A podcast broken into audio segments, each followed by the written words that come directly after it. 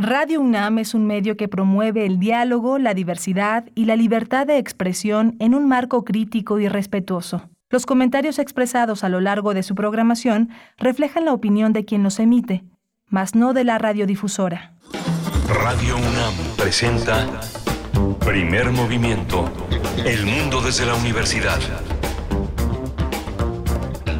7 de la mañana con 3 minutos, la hora del centro del país. Les saludamos en primer movimiento. Muy buenos días, amigos de este espacio, el espacio matutino de Radio UNAM. Ya estamos de vuelta, ya estamos de vuelta. Hoy que es lunes 25 de julio, 7 con 3 minutos o 6 con 3 minutos para el estado de Chihuahua. Nos enlazamos en esta mañana a través del 106.9 en Ciudad Cuauhtémoc en el 105.7, en Delicias el 92.1 y Parralo el 89.1 de la frecuencia modulada. Iniciamos bueno, ya de vuelta, de vuelta de estas vacaciones, una semana de vacaciones que tuvimos todo el equipo de primer movimiento. También regresa pues una buena parte, la parte administrativa de la Universidad de la UNAM. Eh, inicia este semestre 2023-1. Así es que bueno, les damos la bienvenida en vivo, en vivo desde Ciudad de México en el 96.1 de la frecuencia modulada y el 860 de la amplitud modulada. Les saluda Berenice Camacho al micrófono. Mi compañero Miguel Ángel Quemain estará de vuelta el miércoles de esta semana. El resto del equipo ya está en sus puestos para eh, realizar este espacio, todos detrás del cristal. Yo me encuentro en la cabina, en la cabina de la FM en Radio UNAM, en Adolfo Prieto 133, eh, en la colonia del Valle, en Ciudad de México. Bueno, se encuentra del otro lado del cristal Rodrigo Aguilar en la producción ejecutiva, Violeta Berber en la asistencia de producción, Arturo González en los controles técnicos, ahí frente a la consola y todos ellos les saludan, les saludan a ustedes a través de estas frecuencias. También lo hace Tamara Quiroz en redes sociales, que está también muy lista. Pues bueno, empezamos, empezamos con esta emisión del lunes 25 de julio, donde, bueno, muchos temas que esperamos sean interesantes. Vean nada más con lo que vamos a abrir. Después de la curaduría de Bruno Bartra, como es costumbre, les presentamos una eh, propuesta musical de Bruno Bartra, etnomusicólogo, sociólogo, periodista, DJ. Eh, nos estará pues proponiendo algo de música para esta mañana de lunes van a ver que, es una música que nos va a poner a bailar, nos va a activar en esta mañana un poco de cumbia, les voy adelantando, pero ya nos dirá él con todo detalle de qué va esta selección musical. Tendremos después, después en nuestra charla una recomendación cultural. Danzatlán cumple cinco años con esta quinta, eh, esta quinta temporada del Festival Internacional de Danza, Danzatlán, que se llevará a cabo del 23 de julio al 1 de agosto en el Estado de México. Y vamos a hablar con su artífice, directora y organizadora de este Festival Internacional de Danza, Danzatlán, Elisa Carrillo, ni más ni menos, la primera bailarina del Staatsballet de Berlín. Así es que, bueno, no se lo pierdan para empezar en esta mañana de lunes. También tendremos la participación de Teo Hernández, eh, colaborador de Primer Movimiento. Él es ingeniero dedicado a soportes sonoros, investigador de música de concierto y nos hablará en su sección Mariano Elizaga y sus últimas variaciones, el tema que propone Teo Hernández hacia un poquito antes de que termine esta primera hora de transmisión. Tendremos después, hacia la segunda hora, donde también nos enlazamos con Radio Nicolaita. Vamos a estar conversando con Víctor Alvarado, coordinador de transporte eficiente en la organización El Poder del Consumidor. Vamos a hablar de la movilidad y transporte público en Ciudad de México ante la suspensión parcial temporal. Son 12 estaciones de la línea 1 del metro que estará pues en estas obras de rehabilitación y ha sido cerrada en este tramo de 12 estaciones durante ocho meses. Es el anuncio que ha dado el gobierno como lo sabemos, y bueno, que está generando complicaciones a pesar de todos los esfuerzos. Vamos a ver de qué, de qué trata y un poco enmarcarlo en las necesidades de movilidad de que tiene una megalópolis como, como esta, como la capital del país, la zona conurbada también del Valle de México. Pues bueno, vamos a conversar en la segunda hora al respecto y tendremos después en nuestra nota eh, nacional, que también es una nota internacional porque tiene que ver con la relación bilateral con los Estados Unidos en términos de justicia. Vamos a hablar de la detención de Rafael Caro Quintero, su posible proceso de extradición. Estaremos conversando con Ana Georgina Aldaba Guzmán, socióloga, maestra en política criminal por la FESA Catlán, docente de la licenciatura de Sociología en esa misma universidad, así como de la Universidad Autónoma del Estado de México, encargada del área de metodología del Seminario Diocesiano de Cuautitlán. Así es que, bueno, bueno, interesante este tema que todavía avanza, que eh, se encuentra en este punto de una posible extradición hacia los Estados Unidos, donde pues la justicia de ese país reclama a Rafael Caro Quintero por eh, pues para, ser juzgado. Ya ya él estuvo pues eh, varios años tres décadas cerca poco menos de tres décadas en la cárcel pagando una condena en nuestro país. Eh, la DEA hay que decir en 2018 aumentó la recompensa por Caro Quintero de 5 a 20 millones de dólares. Pues bueno ahí está la obsesión la obsesión de los Estados Unidos si me lo permiten. Un interés muy especial que tiene Estados Unidos sobre este personaje pues histórico del narcotráfico en México, Rafael Caro Quintero. Tendremos después la poesía necesaria para iniciar la tercera hora de transmisión y, posteriormente, posteriormente en nuestra mesa del día un tema fundamental, muy importante. Vamos a conversar sobre el significado que tiene la emergencia por sequía en México emitida por la Conagua. No se trata solamente de Nuevo León, hay varios estados de la República que están siendo, pues, eh, bueno, que tienen una situación muy compleja, muy compleja con respecto al suministro de Agua. Vamos a conversar sobre este acuerdo que se ha expedido también y que ya ha entrado en vigor para revisar las concesiones, para eh, pues mm, controlar de alguna manera eh, las eh, regular las acciones de los titulares de concesiones de agua en nuestro país. Este acuerdo que, que, pues como repito ya se ha ya se ha puesto en vigencia luego de ser publicado en el diario oficial de la, de la Federación. Vamos a conversar en nuestra mesa del día sobre este importante tema con dos invitados, el doctor Pedro Moctezuma Barragán, coordinador del programa de sustentabilidad de la Universidad Autónoma Metropolitana y también miembro de la Coordinadora Nacional Agua para Todos, Agua para la Vida. También nos acompañará René Moreno, integrante de la Coordinadora Nacional Agua para Todos, Agua por la Vida en Chihuahua. Así es que bueno, muchos temas interesantes y por supuesto los que ustedes quieran compartir en redes sociales, sus comentarios siempre son bienvenidos. También los buenos días ya desde el día de ayer que eh, les recordábamos en nuestras redes sociales que pues ya se nos acabó la ocasión y que estaríamos de vuelta en vivo aquí en las frecuencias universitarias. Ya desde ayer nos empezaban a enviar sus mensajes de bienvenida. Pues sí, una semana, una semana que se fue corta, pero que estamos aquí eh, por lo menos suficiente para recuperar un poco la energía y volver con ustedes, como es lo que nos gusta hacer cada mañana de lunes a viernes de 7 a 10 de la mañana. Así es que bueno, bienvenidos y bienvenidas a este espacio. Nos vamos con información, el reporte técnico cotidiano sobre COVID-19. COVID-19. Ante la pandemia, sigamos informados. Radio UNAM. En información internacional, la Secretaría de Salud informó que en las últimas 24 horas se registraron 16 nuevos decesos, por lo que el número de fallecimientos por la enfermedad de COVID-19 aumentó en México a 327.089 lamentables defunciones.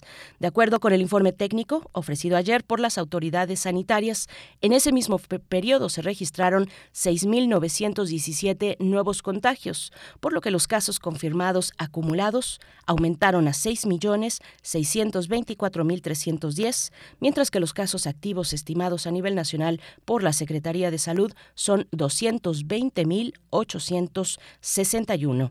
En información internacional, la Organización Mundial de la Salud declaró este fin de semana la emergencia internacional por el actual brote de viruela del mono o viruela del simio. Hasta ahora se han detectado más de 16.000 casos de viruela del mono en 75 países, muchos de ellos en Europa. Entre los criterios para declarar la emergencia está el hecho de que el virus se está transmitiendo rápidamente en muchos países donde no hubo casos con anterioridad. En información de la UNAM, la Organización para la Cooperación y el Desarrollo Económicos, la OCDE, el Banco Mundial y el Programa de las Naciones Unidas para el Desarrollo coinciden en que la pandemia provocó un rezago educativo de dos años en promedio en América Latina. De acuerdo con Marion Liord, eh, investigadora del Instituto de Investigaciones sobre la Universidad y la Educación, el ISUE, en algunos países este rezago educativo podría alcanzar hasta cuatro años. Añadió la especialista que esta situación es preocupante porque muchos niños aprendieron poco o nada y olvidaron numerosos contenidos que ya tenían asimilados antes de la pandemia de la emergencia sanitaria.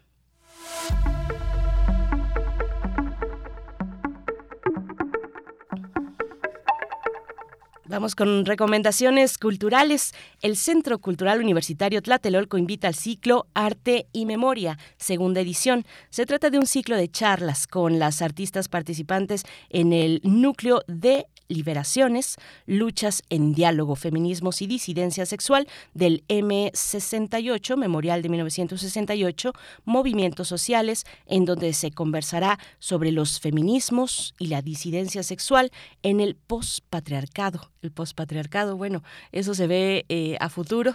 No creo que todavía estemos por ahí, pero se está haciendo lo, hasta lo imposible para lograrlo. Bueno, la cita es este miércoles 27 de julio, esta semana, a las 6 de la tarde en el Centro Cultural Universitario Tlatelolco y la entrada es libre, no se lo pierdan. Hay una oferta, una oferta de museos, pues eh, muy vibrante en este momento en la capital del país y en varios, en varias ciudades también que se pueden aprovechar todavía en estos tiempos donde seguimos, algunos siguen en vacaciones, algunos siguen en descanso o poco a poco van regresando las actividades, pero nos permiten todavía no estando de lleno en ellas, pues acercarnos a estos museos. Yo lo hice así, lo hice así en mis vacaciones, ocupé mi tiempo para, para eh, acercarme a varios museos. Por ahí estaremos ya conversando eh, a lo largo de la semana algunas recomendaciones, pero bueno, está esta recomendación del, desde el Centro Cultural Universitario Tlatelolco. Vamos a ir en este momento mm, a ver de qué va nuestra recomendación musical, las recomendaciones musicales, la curaduría de esta mañana con Bruno Bartra. Curadores musicales de primer movimiento. Muy buenos días, querido Bruno Bartra. Te saluda Berenice Camacho y todo el equipo y la audiencia también en espera, pues, eh, primero de que te encuentres muy bien en esta mañana de lunes, de que te encuentres bien y de que nos cuentes, pues, de qué va la curaduría musical eh, para este lunes. Bruno Bartra, ¿cómo estás? Hola, ¿qué tal, Berenice? ¿Cómo estás? Pues yo, yo muy bien, muchas gracias y también, pues, un saludo a todos eh, quienes nos están escuchando. Pues todo muy bien esta mañana para iniciar un pues una semana con con ritmos tropicales. Eh, la idea de hoy es hacer un, un, recorrido de la cumbia colombiana desde los años 70 hasta la actualidad cómo ha evolucionado cómo se ha revolucionado. Y pues bueno para ello la, la selección de ello va a partir eh, primero de, de, dos piezas de los 70 y 80. Eh, vamos a iniciar con la canoita a cargo de, de Armando Hernández y el combo Caribe. Posteriormente la bacana a cargo del, del combo Sampuesano. Estas dos piezas eh, en cierta forma tienen esa, esa guía del, eh, del acordeón que de pronto vincula mucho a esa cumbia clásica eh, colombiana con el con el vallenato hay hay muchas eh, coincidencias eh, sonoras ahí sobre todo del timbre y, y ya desde el aspecto rítmico podemos ver esa cuestión de la cumbia tradicional colombiana mucho más polirrítmica más cercana a los ritmos africanos aún digamos que no sufre ciertos cambios que, que tuvo posteriormente ya con su llegada a México. Entonces, bueno, iniciaremos con esos dos clásicos para después irnos hacia fines de los 90 con, con una versión de, otra cumbia clásica colombiana, la cumbia de Valledupar, pero a cargo de, de un grupo de inmigrantes de, de Los Ángeles que hicieron un grupo a mediados de los 90 llamado Very Be Careful, eh, jugando un poco con, con, con las conjugaciones extrañas eh, hechas por algunos latinoamericanos del inglés y ahí ya se empieza a sentir un, sonido rockero que, invade la cumbia, pero ya de ahí nos vamos a ir a escuchar la pieza, una ya mucho más reciente, eh, todos tenemos hogar de los pirañas, eh, que los pirañas es este eh, proyecto colombiano ligado a onda trópica que, de pronto además de integrar elementos de rock la, a la cumbia también este añade algo de electrónica. Eh, y luego ya de ahí la idea cerrar la selección de hoy con una pieza que salió hace un, par de años extraordinaria eh, que se llama La cumbia me está llamando. Esto es eh, viene en un disco de la jazzista inglesa joven Nubaya García, pero colaboró eh, con el trío eh, de percusionistas que se llama La Perla de Colombia, que, que está rescatando eh, no solo la cumbia, sino el bullerengue y otros géneros eh, afrocaribeños eh, colombianos. Y bueno esa fusión de, una jazzista inglesa con las eh, cumbianderas como se diría eh, colombianas resulta en un pues en una pieza muy intensa polirrítmica eh, con algo de cumbia pero también ese jazz eh, pues eh, muy interesante eh, británico y eso surgió a raíz de pues de que se conocieron básicamente en un intercambio cultural en, en Colombia, ¿no? Entonces, bueno, la idea de hoy es eso, ver, escuchar ese recorrido y evolución eh, de la cumbia colombiana, eh, digamos que mantiene en todas estas piezas esa, esas raíces africanas, eh, particularmente en el aspecto rítmico. Pues la vamos a escuchar con atención y con muchas ganas también, pues de despertarnos en esta mañana de lunes, eh, querido Bruno Bartra. Por ahí los pirañas es, es, es interesante eh, también lo que está en torno a bandas como esa, los Meridian Brothers, pienso por ahí también, Julio Mayorga, Julián Mayorga, perdón. Eh, hay, hay, hay propuestas interesantes de una evolución de la cumbia colombiana que, que a veces uno se pregunta, ¿todavía sigue siendo cumbia? ¿Todavía? O ¿Qué conserva y qué no? Pero es propositiva en todo caso. Es que te agradecemos, como siempre, Bruno Bartra, te deseamos lo mejor en esta semana y nos, nos quedamos con tu música, con esta propuesta musical que nos haces para la audiencia de primer movimiento. Bruno, muchas gracias. Claro que sí, muchas gracias y de Julián Mayorga habrá que estar atentos porque en octubre va a escucharemos y va a salir un, un, proyecto que va a lanzar con un músico japonés, otra fusión muy interesante, pero eso ya será en un par de meses. pues un, un abrazo a todos y, y, y, bueno, pues gracias como siempre por, por el espacio y, y pues a bailar, que lo disfruten. A bailar, vámonos con música. Esto es La Canoita de Armando Hernández y el Combo Caribe.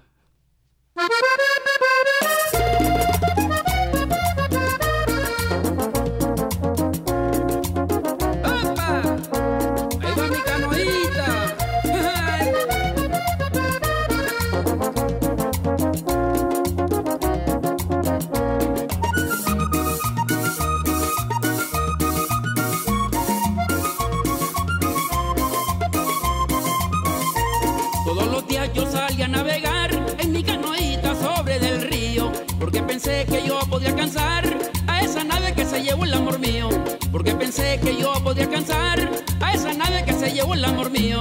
Mi canoita navegaba sin parar, con la esperanza de alcanzar algún día a esa nave que se fue sin regresar, que solo pudo dejar mi almerida.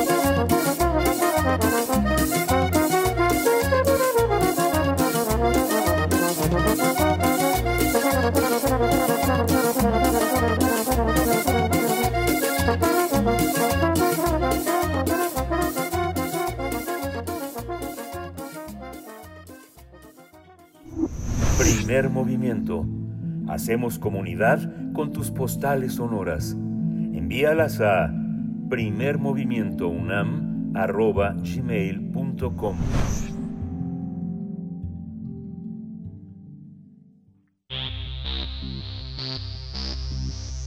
De festivales, ferias y más.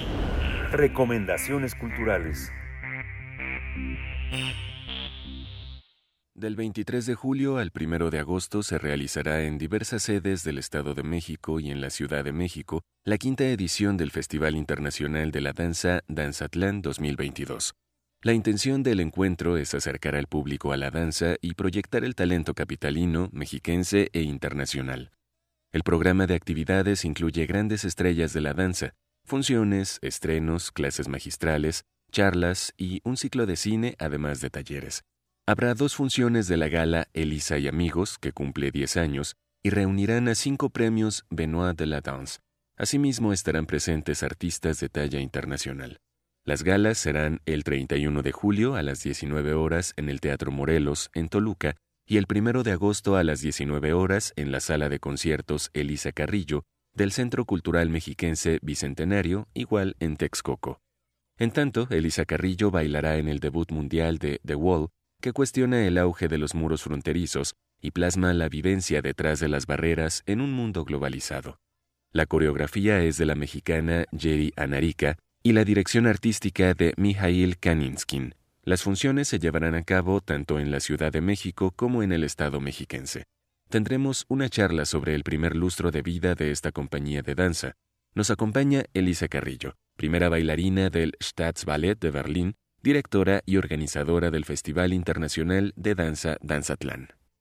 Pues así como lo escuchan, tenemos la, el privilegio de conversar esta mañana y darle la bienvenida a Elisa Carrillo. Ya nos acompaña a través de la línea aquí en Primer Movimiento en Radio UNAM. Es un gusto, un privilegio, como lo he dicho, Elisa Carrillo, bienvenida. Te saluda Berenice Camacho de este lado del micrófono. ¿Cómo estás esta mañana?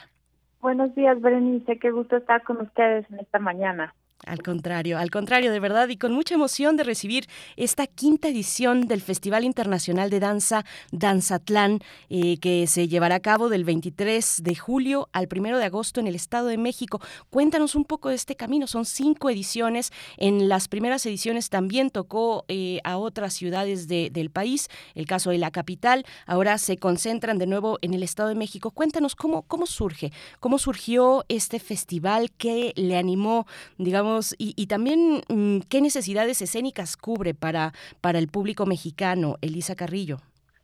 Bueno, este sueño comenzó ya hace varios años justamente con este deseo que tengo de promover la danza, de llevarla a todos los lugares de mi país, de poder proyectar a los artistas tanto mexicanos como internacionales, con el deseo de poder compartir este bello arte que realmente pienso que puede transformar a la sociedad. Y bueno, eh, en esta ocasión cumplimos cinco años, me llena de muchísima alegría porque a pesar de toda la situación con la pandemia, seguimos en línea y en este año ya finalmente todo va a poder ser presencial y también tenemos algunas cosas en línea. Y bueno, es un festival en el cual tenemos presentaciones, tenemos clases, tenemos talleres y también eh, además de la presencia de grandes estrellas internacionales, tenemos también a muchos artistas mexicanos acompañándonos cada noche en diferentes escenarios del Estado de México. Y bueno, en esta ocasión eh, tuvimos presencia en el Centro Nacional de las Artes con el estreno de The Wall, esa obra contemporánea.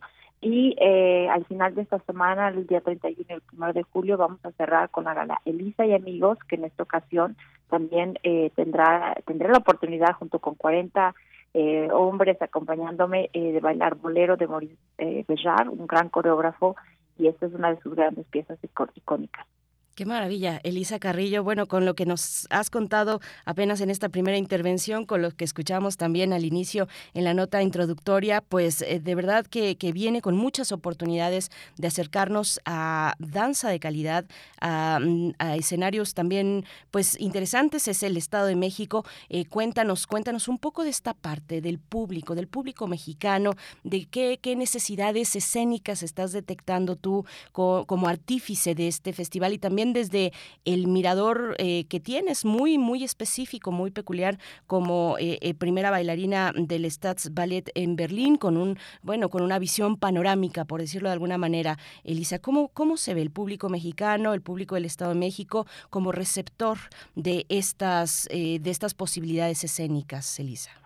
Bueno, realmente me ha sorprendido cómo es que cada año vamos teniendo mayor público, hay más apoyo de padres de familias para llevar a sus hijos, hay más interés y van, eh, digamos que yo siempre trato de traer un programa muy variado donde tengan danza clásica, danza contemporánea. En esta ocasión también vamos a tener tango, vamos a tener diferentes expresiones de la danza y realmente es sorprendente cómo la gente cada año eh, nos espera con mucha alegría. Yo también me voy dando cuenta por redes sociales de que tienen interés, de que quieren venir, de que quieren descubrir, ¿no? Todas las, las caras de la danza.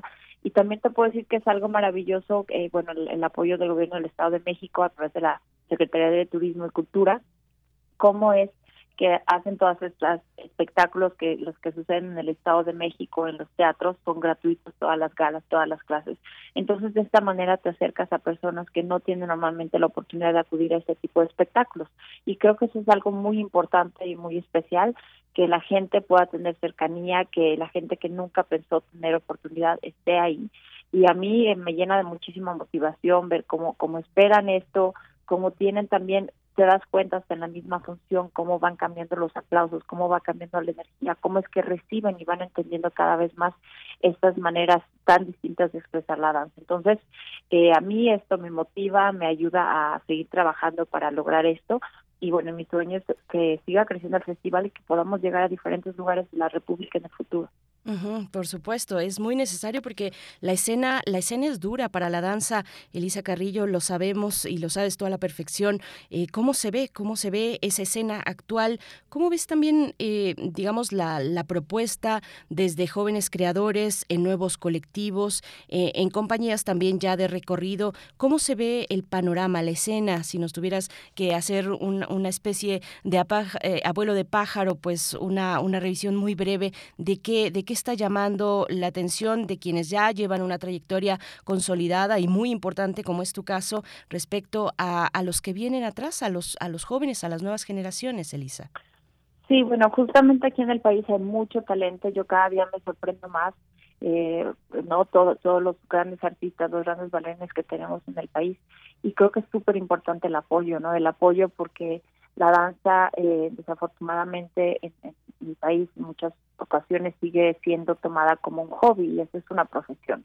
Eh, eso es muy importante. También tenemos, es importante que el público nos apoye, que el, público acuda a los espectáculos, que que los descubra, ¿no? Porque si no hay apoyo también por parte del público es muy difícil también recibir apoyo de otras, ¿no? De instituciones, de patrocinios. O sea, creo que es muy importante que todo este círculo se cierre porque la danza es algo maravilloso. O sea, a mí me ha cambiado la vida, pero también sé que le ha cambiado la vida a muchas personas y es para algunos un mundo un poco desconocido y que deben ir explorando. Entonces yo creo que es muy importante seguir apoyando porque en México hay mucho talento, hay grandes bailarines. Eh, simplemente ahora en el estreno que tuvimos este fin de semana de The Wall, me doy cuenta como estos grandes bailarines de danza contemporáneo son magníficos en el escenario. Entonces, hay que dar oportunidades, hay que apoyar, pero también necesitamos que el público acuda y que quiera quiera descubrir este mundo eh, distinto al, al de día a día, pero que te puede transformar. Elisa, Elisa Carrillo, y bueno, hablas del apoyo institucional. Me gustaría que, que nos compartieras un poquito más cómo ves para el caso mexicano, cómo hacer también comparación con algunos otros países, el caso eh, de Alemania que conoces muy puntualmente, cómo se ven esos apoyos institucionales, las alianzas también necesarias para que eh, la danza pues eh, se sostenga, digamos, en el tiempo, que no sea solamente algún momento al año, sino que sea una propuesta que, que está con constantemente en la oferta cultural para los públicos en el caso de México. ¿Cómo, cómo ves la cuestión de los apoyos? Venimos también, eh, bueno, y al mismo Festival Danzatlán le, tocó como a todo el mundo pues eh, superar las condiciones de la pandemia, eh, dos años o pues sí, dos años prácticamente de, de un encierro muy crítico. cuéntanos pues cómo se ve en ese sentido, bueno, donde en esa pandemia, como sabemos, pues se tuvo que reubicar, digamos que reanalizar los, los fondos, ¿no? Saber hacia dónde era más propicio enviarlos en su momento. Eh, ¿cómo, ¿Cómo lo ves? ¿Cómo lo ves para el caso de la danza, Elisa? Bueno, realmente ha sido difícil en todo el mundo, ¿no? La pandemia realmente nos afectó, sobre todo a todos los artistas, todas las personas que tenemos que estar en teatro y bueno, eh, la danza, ¿no? Por el contacto físico ha sido muy difícil volver después de la pandemia. Eh, bueno, en Alemania sí les puedo comentar que ahí es parte de la cultura, es parte de la sociedad, ¿no? La danza es algo donde los niños desde pequeños acuden a, ver los entrenamientos, a ver cómo es un teatro, es parte de la educación desde, ¿no? desde, desde los más pequeñitos. Entonces, eh, claro que la danza clásica no es parte de nuestra historia, no es parte de nuestra cultura, pero es algo que ha ido creciendo y que creo que ahorita está empezando a cambiar, que hay más interés, más apoyo. Yo creo que es muy, muy importante que recibir apoyo, ¿no? Eso es, es algo básico que que sea parte de, de las necesidades de, de, las nuevas generaciones, porque así como la música, así como la pintura, como la escultura, todas las bellas artes son muy importantes. Entonces yo creo que es algo que desde pequeños les tiene que ir eh, mostrando, ¿no? Y también que, que sea importante, o sea, la cultura es una parte súper importante para que la sociedad funcione, para que los seres humanos podamos eh, ser diferentes. Entonces yo creo que es algo que hay que siempre apoyar eh, yo sé que también con la pandemia ha habido tantas cosas, ha habido, hay prioridades, la salud, hay tantas cosas importantes, pero tampoco olvidarnos que, que eh, eso es, es otra parte importante de la vida del ser humano y es otra parte que hay que seguir impulsando. Entonces, después de la pandemia se ha sufrido en todo el mundo, en todas las artes, se ha sufrido bastante, pero bueno, ahorita ya empezamos a recuperarnos y yo tengo mucha fe de que poco a poco va a ir mejorando el apoyo, eh, no solo en el país, sino en el mundo entero, porque es algo que, bueno, yo allá en Alemania digo siempre y, es algo que es un gran apoyo, ¿no? Porque la gente necesita también llenar su alma, su espíritu de, cosas bellas y, el arte te lo puede dar. Eh, en, esa, en ese último comentario, la gente necesitamos llenarnos de cosas bellas, la danza nos lo da. ¿Cómo, cómo ves, eh, digamos, la base, la base que tenemos en, este, en este país, una tradición dancística, pues una tradición folclórica también, pero que puede y ha dado también el paso hacia otras expresiones tal, vez más contemporáneas, incluso más innovadoras. ¿Cómo se ve ese paso de un país que tiene de, nuevo esa, esa tradición, ese arraigo? Sí tenemos en México una, una tradición de la cual nos podemos asir, ¿no? Como, como a manera de plataforma para poder también, eh, pues, em, digamos, crear eh, o, reproducir o crear otro tipo de, de expresiones, Elisa.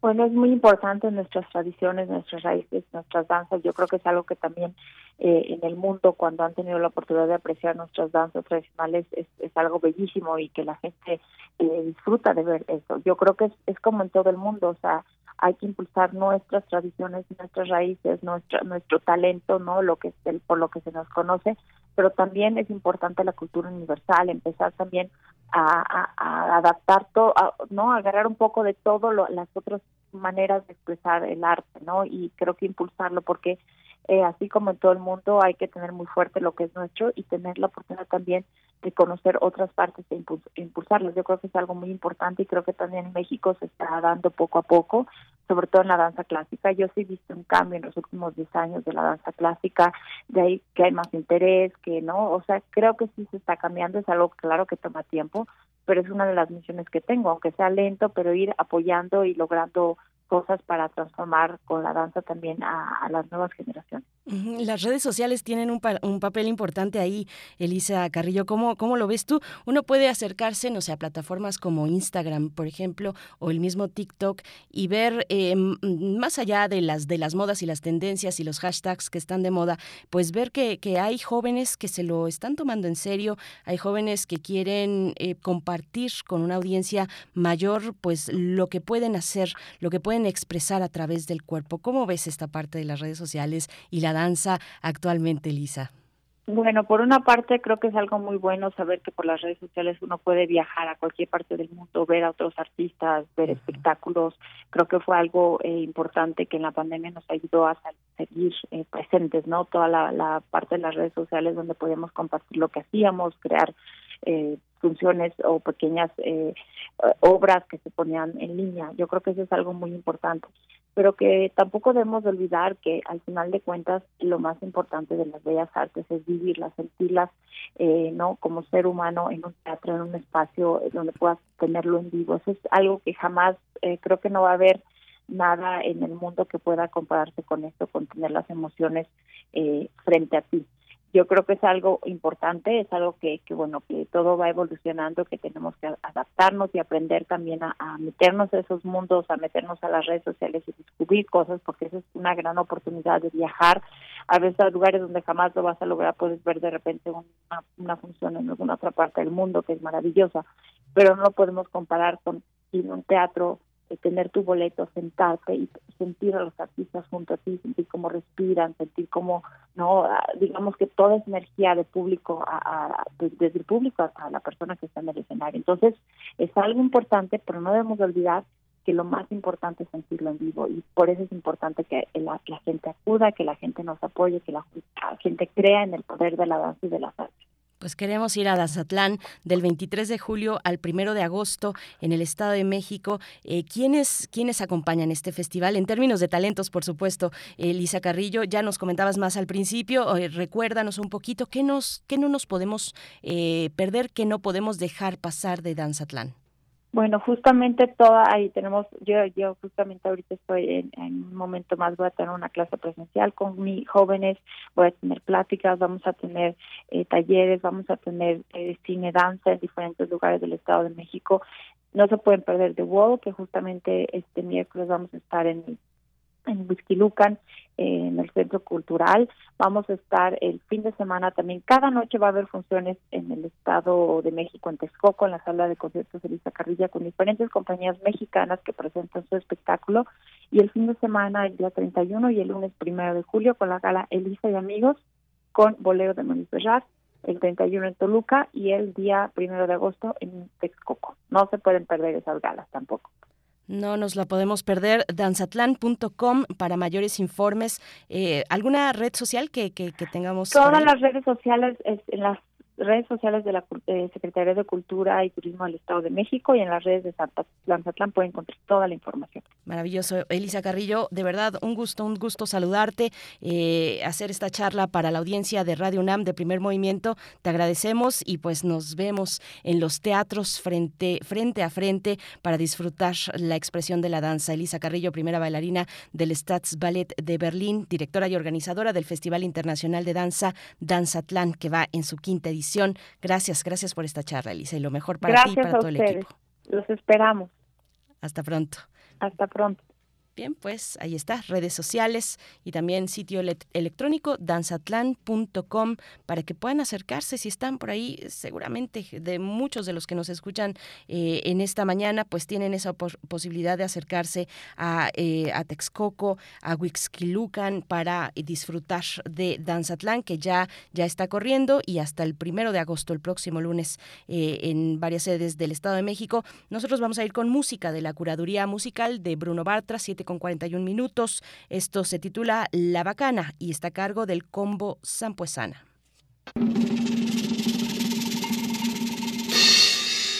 ¡Vamos a la cumbia! ¡Vamos!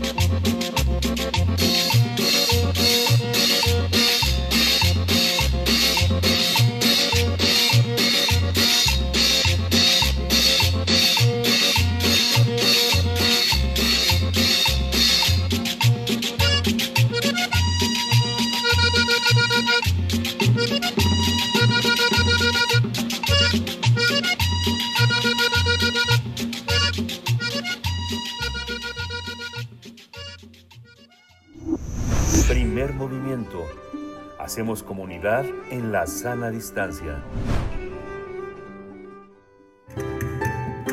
La música del mundo desde México.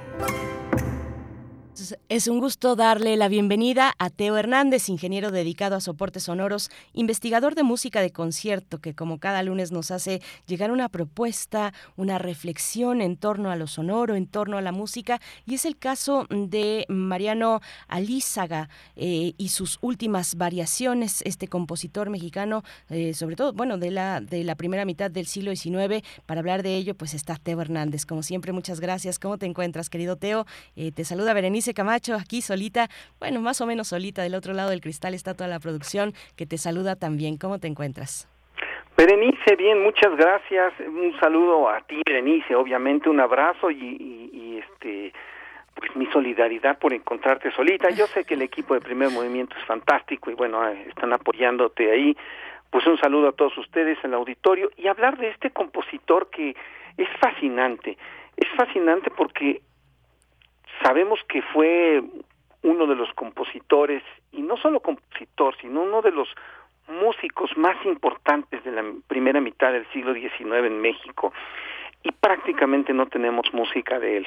Lo que vamos a escuchar ahora son eh, es un es un rescate que, que se hizo y es de lo poquísimo que tenemos más más bien es lo único grabado que existe hasta hasta ahora no son unas eh, lo que como su título lo dice, últimas variaciones. las variaciones era, era algo bastante común para demostrar la maestría de un, de un compositor. Eh, lejos de ser una, una, una composición, digamos, que copiara eh, un, un, un tema y solamente esto, era una composición que desarrollaba el ingenio de, del que lo hacía, porque tomaba un tema del, de quien fuera, muchas veces no era un tema propio, y lo hacía y lo transformaba de tal manera varias veces que con esto uh, sorprendía o debía de sorprender a todos, ¿no? Era como hacer propio algo que no necesariamente era de él. Pero bueno, como siempre doy las gracias y, y, y les repito, este audio pueden encontrarlo en la Fonoteca Nacional, ¿no? Bueno, pues Mariano Elízaga nació en, en la antigua Valladolid el 27 de septiembre de 1786 y fue un niño prodigio. Eh, a los seis años dio unos conciertos y entonces en medios del, del, lugar estaban sorprendidos y decían que este niño tenía una capacidad, y así lo dijeron, una capacidad absolutamente monstruosa, ¿no? Eh, esta, esta, esta enorme capacidad de, despertó pues obviamente en la, la curiosidad de muchos y el mismo virrey lo mandó llamar y al comprobar efectivamente que el niño era un niño era un niño genio decidió patrocinarlo y lo envió a la Ciudad de México a estudiar. Él estudió en la eh, los niños de la colegiata colegiata de la catedral esto, es importante mencionarlo porque es una de las instituciones de enseñanza en México. Antiguamente pertenecían básicamente al, a, al este, a, la, a la iglesia, o sea, la, er, eran de índole religiosa. Eh, pues Mariano Elízaga estudia ahí eh, y, se, y se forma pues como un, como un importante compositor, músico e intérprete. Pero tiempo después, pues viene la, independencia, viene la revolución, y en la cual, perdón, viene la independencia de México, y bueno, la sociedad cambia muchísimo. Es tal su prestigio que de todas maneras sigue en esta, en esta sociedad siendo aceptado, a pesar de, de tener una, una importante liga con eh, el régimen pasado, ¿no? Y lo más importante para nosotros ahorita, eh, estudiando su biografía, es que él es el fundador de la primera sociedad filarmónica. Las sociedades filarmónicas eran las formas en las cuales se organizaba la sociedad, y aquí hay que verlo, la sociedad civil, para poder a veces eh, disfrutar música, patrocinar conciertos, etcétera, etcétera. Pero la, la, mm, la idea de, de Elízaga no era tanto hacer, eh, patrocinar conciertos, sino de hacer un conservatorio y tratar de que este conservatorio tuviera apoyo estatal. Eh, para muchos esto es considerado el primer conservatorio de, América.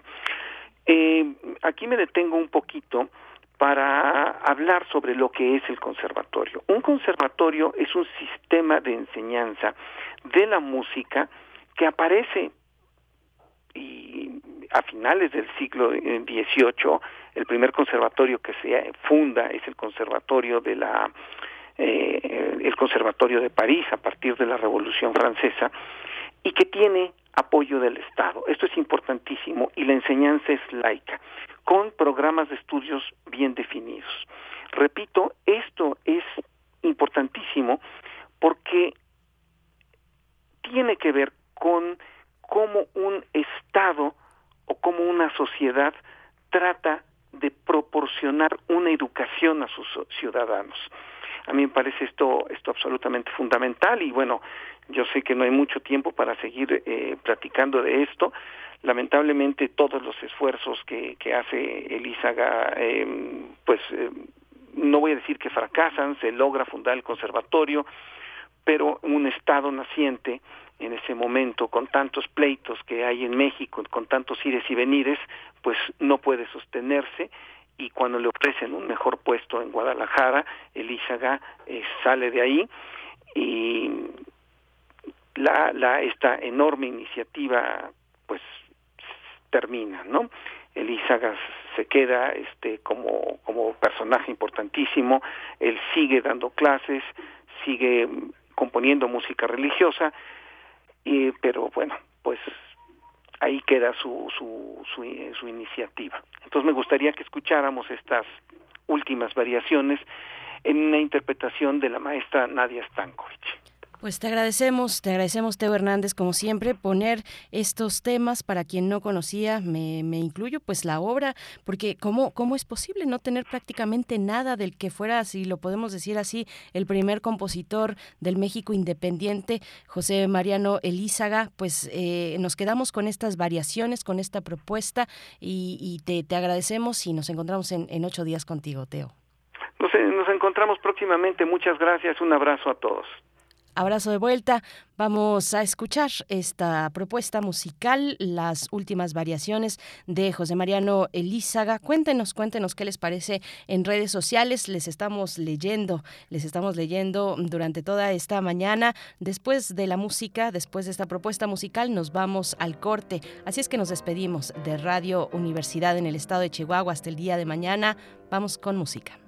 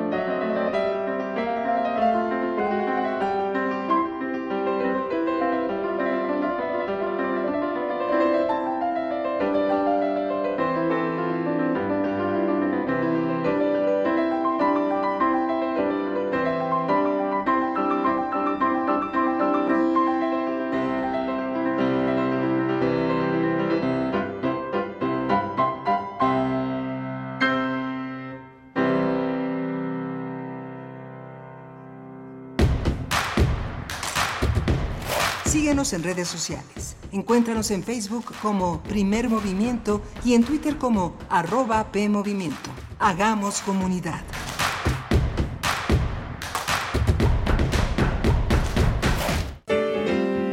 Música que sensibiliza la vida. Asómate a su mundo. Panorama del Jazz con Roberto Aimes. Lunes a viernes a las 19 horas por el 96.1 de FM. Radio UNAM. Experiencia sonora. Somos el TCDMX. Y seguro nos conoces por qué. Somos el árbitro antes, durante y después de una elección en la Ciudad de México. Verificamos las decisiones en pueblos y barrios originarios, partidos políticos y de participación ciudadana. Date cuenta, protegemos tus derechos político-electorales. Tribunal Electoral de la Ciudad de México, garantizando justicia en tu elección. La parte baja de la novena entrada. El juego está empatado. La cuenta al tope y el campeonato de la salud se define en el duelo entre Mamey Canseco al bat y el escurridizo lanzamiento de Brad y Chupirul. Ya sabemos cómo se las gastan los de la industria chatarra con sus triquiñuelas publicitarias. Con un hit entra la del gane. Viene el lanzamiento y Mamey Canseco sorprende con un toquecito que va a ser pan molido para la industria chatarra. Esperen, tremendo encontronazo abre la oportunidad al jalapeño Urdiales barriéndose a dar triunfo al club del antojo. Cómeme como nosotros y ponte saludable. Conciencia, Psicología y Sociedad. Sexta temporada. Todos los lunes a las 6 de la tarde por el 96.1 de FM y por internet en radio.unam.mx. Con nuevas especialistas e investigadores en la ciencia psicológica. Radio UNAM. Experiencia sonora.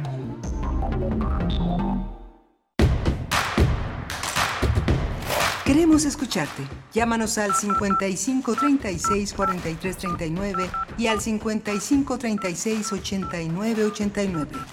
Primer movimiento. Hacemos comunidad. Ya son las 8 de la mañana con 3 minutos, la hora del centro del país y desde la capital les estamos saludando ya de vuelta en vivo, en vivo a través de las frecuencias universitarias el 96.1 de la FM y en amplitud modulada el 860. Regresamos después de eh, esta semana de vacaciones, la semana anterior regresa también la Universidad Nacional a sus actividades después de esta pues este asueto, estas vacaciones administrativas para eh, pues inaugurar el semestre 2023-1.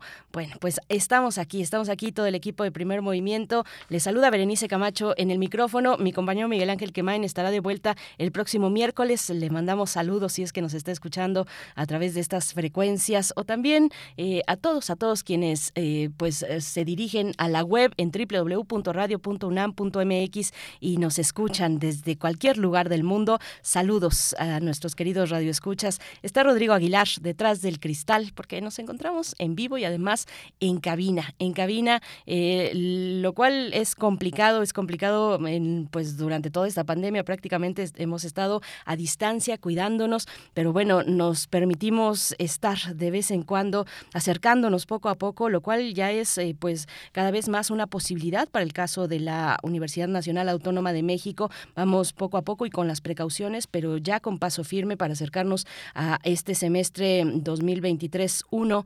2023-1, pues eh, ojalá que, vaya todo viento en popa para tener la posibilidad de, otra vez tener todas las, las actividades presenciales, las que se queden en línea, porque ese formato pues llegó para quedarse y afortunadamente así, así ha sido, porque pues a partir de él tenemos eh, la posibilidad, el, eh, el aproximamiento, bueno, una aproximación a otros contenidos que antes no teníamos, que no se vislumbraban de esa manera y que ahora pueden llegar a cualquier lugar del mundo, pero nosotros estamos aquí, aquí en la cabina de FM de Radio UNAM en Adolfo Prieto 133, Colonia del Valle, con todo el equipo, Rodrigo Aguilar en la producción ejecutiva, Violeta Berber en la asistencia de producción, está Arturo González esta mañana en los controles técnicos frente a la consola operando la consola eh, de la cabina, Tamara Quirós en redes sociales y bueno, el resto del equipo también desde todo el fin de semana trabajando para llevar a ustedes contenidos que esperamos sean interesantes interesantes. Eh, por supuesto, Antonio Quijano, nuestro jefe de noticias, quien le asiste, Patricia Zavala, Miriam Trejo en la coordinación de invitados y la asistencia mm, Carmen Sumaya. Bueno, a todos mis compañeros y compañeras, un saludo y un agradecimiento por, pues, por este esfuerzo que después de unas vacaciones esperamos pues llegar con un poquito más de pila cargada. Pues eh, también a ustedes que nos están escribiendo desde muy temprano en esta mañana del lunes 25 de julio. Bueno, pues qué rápido, qué rápido se ha ido el mes, qué rápido se van las vacaciones también. Este mes de julio que es de vacaciones, pues se va rapidísimo. Ya estamos pues en la última semana de este mes. Nos escribe Esther Chivis en redes sociales, dice, buen día, espero que hayan tenido unas felices vacaciones. Ya los extrañaba, listos para seguir haciendo comunidad. Feliz semana, la última de julio de Julius, dice Esther Chivis. También les extrañamos, eh, querida Esther, pero bueno, el descanso es necesario para refrescar la mente, para recargar la batería y seguir con mucho ánimo, acompañándoles cada mañana de 7 a 10 aquí en Radio UNAM. Nos saluda también Miguel Ángel Gemirán,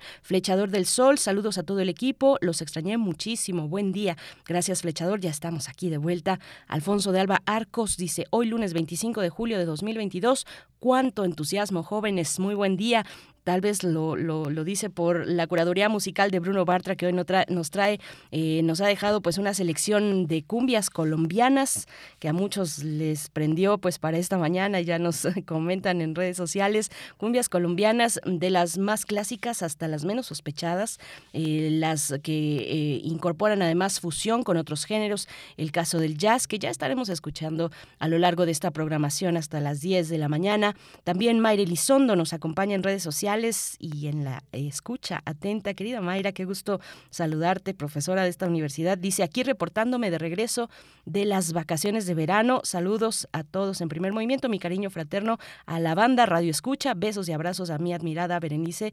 Mm, gracias por recibirnos. Bueno, pues que admiración es mutua, querida Mayra Elizondo. Y también por acá, José Ramón Ramírez dice, excelente propuesta, se refiere a mm, la, eh, al Festival Internacional de Danza, Danzatlán, que va por su quinta edición, que ya está en plena quinta edición. A partir del pasado 23 de julio y hasta el primero de agosto. Nosotros conversamos muy tempranito con Elisa Carrillo, tuvimos aquí esta mañana a Elisa Carrillo, la primera bailarina del Staatsballet de Berlín, directora y organizadora de este Festival Internacional de Danza, Danzatlán, así es que atención para la gente cercana eh, o que vive en el Estado de México. Son varias las sedes. Se pueden acercar a danzatlán.com para tener más eh, pues detalles y, ya está corriendo este festival. Así es que si tienen oportunidad y el deseo, pues vayan haciendo su agenda porque corre en esta semana y hasta el primero de agosto, es decir, el próximo lunes.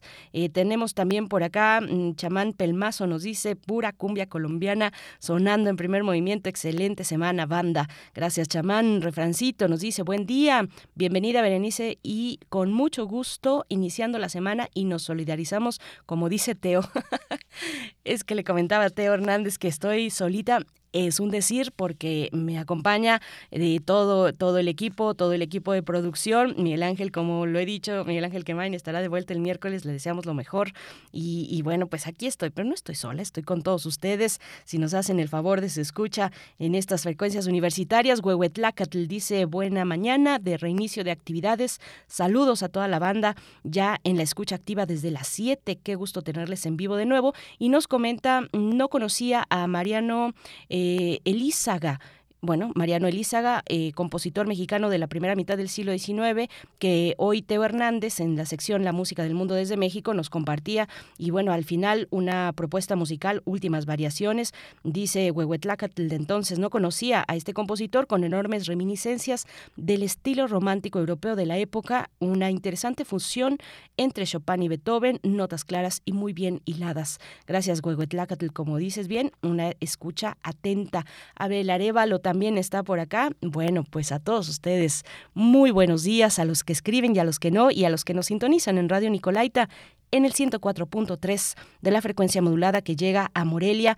saludos a toda la Universidad Michoacana de San Nicolás de Hidalgo. Nosotros tendremos por delante, bueno, dos horas todavía y en esta temas diversos. Vamos a conversar en unos momentos con Víctor Alvarado, coordinador de transporte eficiente en la organización El Poder del Consumidor, para hablar de movilidad y transporte público en Ciudad de México. Bueno, ni más ni menos un tema eh, importantísimo para la capital del país y la zona conurbada, esto ante la suspensión parcial de la línea de la línea 1, 12 12 estaciones parcialmente eh, pues eh, en suspensión por una un proceso de, de, rehabilitación digamos eh, obras de rehabilitación que tendrán lugar a lo largo de ocho meses. Así es que vamos a tener este tema en unos momentos más y en nuestra nota internacional que también es nacional la detención de Rafael Caro Quintero y su proceso de extradición a los Estados Unidos vamos a conversar sobre este tema con Ana Georgina Aldaba Guzmán socióloga y maestra en política Criminal por la FES Acatlán, donde es docente de la licenciatura de Sociología. Y bueno, vamos a tener estos detalles, esta visión, este análisis de una especialista, Ana Georgina Aldaba Guzmán, para hablar del tema de la, eh, aprehensión con fines de extradición de Rafael Caro Quintero. De hecho, es la primera nota que vamos a, a tener a continuación. Así es que quédense aquí en primer movimiento. 8 con 11 minutos de la mañana. Vamos con nuestra nota internacional. Nota Internacional. Rafael Caro Quintero fue detenido el 15 de julio en Choix, Sinaloa, en un operativo de la Secretaría de Marina en coordinación con la Fiscalía General de la República. Tras su detención, el fundador del extinto cártel de Guadalajara, que dio paso al cártel de Sinaloa, fue internado en el penal del Altiplano, ubicado en el Estado de México, por lo que de forma inmediata se informó que Estados Unidos buscaba su extradición. Entre los delitos que argumenta el gobierno de Estados Unidos está delincuencia organizada, asociación delictuosa y secuestro y homicidio del agente de la DEA, Enrique Kiki Camarena, en 1985. Sin embargo, un juez admitió a trámite un amparo para determinar si otorga la protección de la justicia ante el proceso de extradición. El amparo promovido por Beatriz Angélica Caro Quintero busca detener la deportación o expulsión del país de Caro Quintero hasta que no se haya seguido el procedimiento correspondiente. Su hermana ha señalado que se siguió el procedimiento de extradición correspondiente de acuerdo con el Tratado de Extradición entre México y Estados Unidos de América. En mayo, la DEA había ofrecido 20 millones de dólares por información que llevara al arresto y procesamiento de quien fue acusado por asesinar al agente Enrique Kiki Camarena, y además dijo que tenía evidencia de que había reanudado actividades de narcotráfico y que lideraba al cártel de Sinaloa junto a Ismael El Mayo Zambada. Realizaremos un análisis de las implicaciones de la detención de Rafael Caro Quintero y su proceso de extradición a Estados Unidos. Nos acompaña para ello Ana Georgina Aldaba Guzmán, socióloga y maestra en política criminal por la FES Acatlán, docente de la licenciatura de Sociología en esa misma universidad, así como en la Universidad Autónoma del Estado de México. Ella es también encargada del área metodológica del Seminario Diocesano de Cuautitlán. Sus principales líneas de investigación son sociología de la religión, violencia y sociedad, narcocultura y seguridad pública. Muchas gracias por aceptar esta invitación para charlar con el público de Primer Movimiento. Eh, profesora Ana Georgina Aldaba Guzmán, te saluda Berenice Camacho de este lado del micrófono. Muy buenos días, ¿cómo estás? Vamos a ver, tenemos eh, por acá a la profesora eh, Aldaba Guzmán. No, vamos a dar un momento, vamos a dar un momento a la eh, producción que rápidamente está intentando eh, contactar de nuevo con nuestra invitada para hablar pues de este proceso, de este punto en el camino, de un camino muy largo, un camino que podríamos situar a finales de los de la década de los 70 con un eh, momento fundamental muy importante en el año del 85 con el secuestro, tortura y asesinato del ex agente de la DEA Enrique Camarena. Y para hablar al respecto ya tenemos, ya tenemos de vuelta en la línea a la profesora Ana Georgina Aldaba Guzmán. Muy buenos días, profesora. Te saluda Berenice Camacho en los micrófonos. Gracias y bienvenida. ¿Cómo estás? Hola, Berenice. Muy buenos días. Muy bien, gracias. Me, da gusto, muchas gracias. Pues bueno, empezamos. Eh, ¿Cómo leer? ¿Cómo leer este momento? Poníamos eh, hace un segundo eh, la situación bueno, todo un proceso muy largo, toda una historia larguísima que podríamos fijar a finales de los años 70 con este especial punto en el camino en 1985 con el asesinato del ex agente de la DEA, Enrique Camarena, y ahora esta reaprensión de uno de los narcotraficantes más poderosos en su tiempo, Rafael Caro Quintero. ¿Cómo leer esta, este momento, profesora?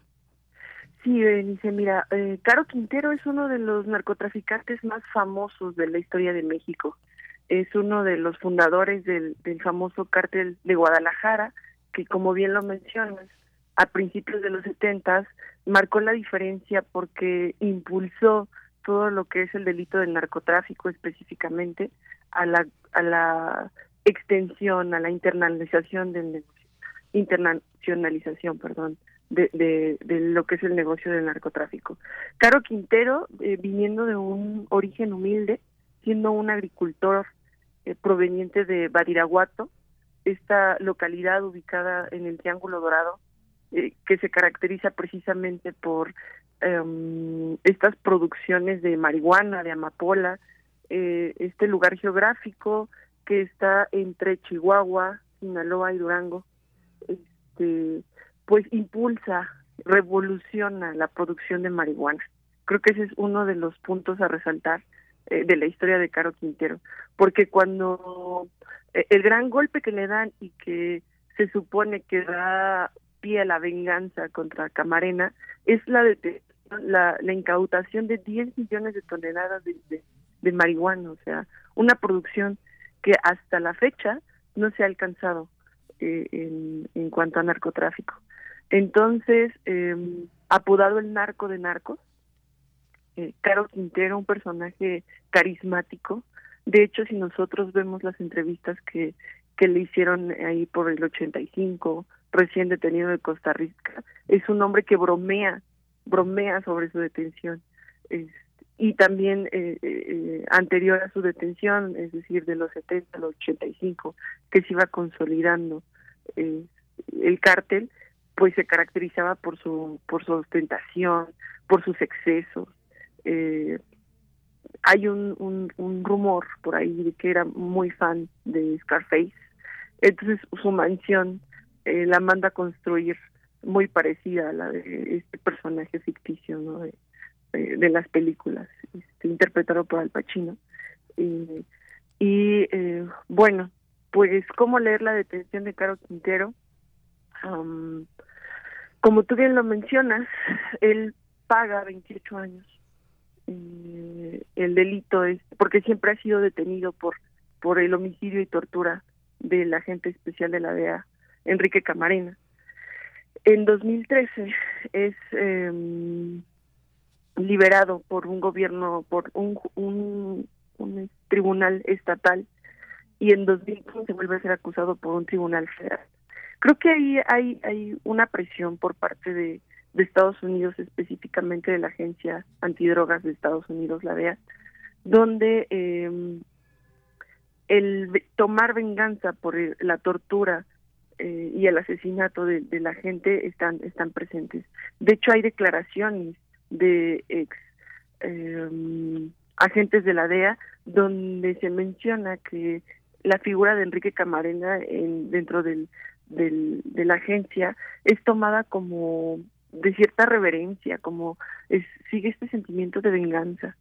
Entonces, este, creo que ahí es un punto clave para entender eh, por qué después de 13 años de estar este hombre, bueno, dos años libre, después del 2015 para acá, nuevamente eh, buscado por las autoridades, y de hecho le vuelven a imputar los mismos negocios y se le adjudican nuevos, este, creo que tiene que ver mucho con, con esta construcción de la figura eh, de Enrique Camarena dentro de la institución de la DEA. Profesora, bueno, más adelante iremos, si nos da el tiempo, a eh, pues lo que actualmente, o bueno, ya desde hace varios años, esta lucha de Caro Quintero por un proceso apegado, apegado a derecho. Él dice, me quedan 12 años por cumplir de la condena, de acuerdo a las leyes mexicanas, y nadie puede ser juzgado dos veces por el mismo delito.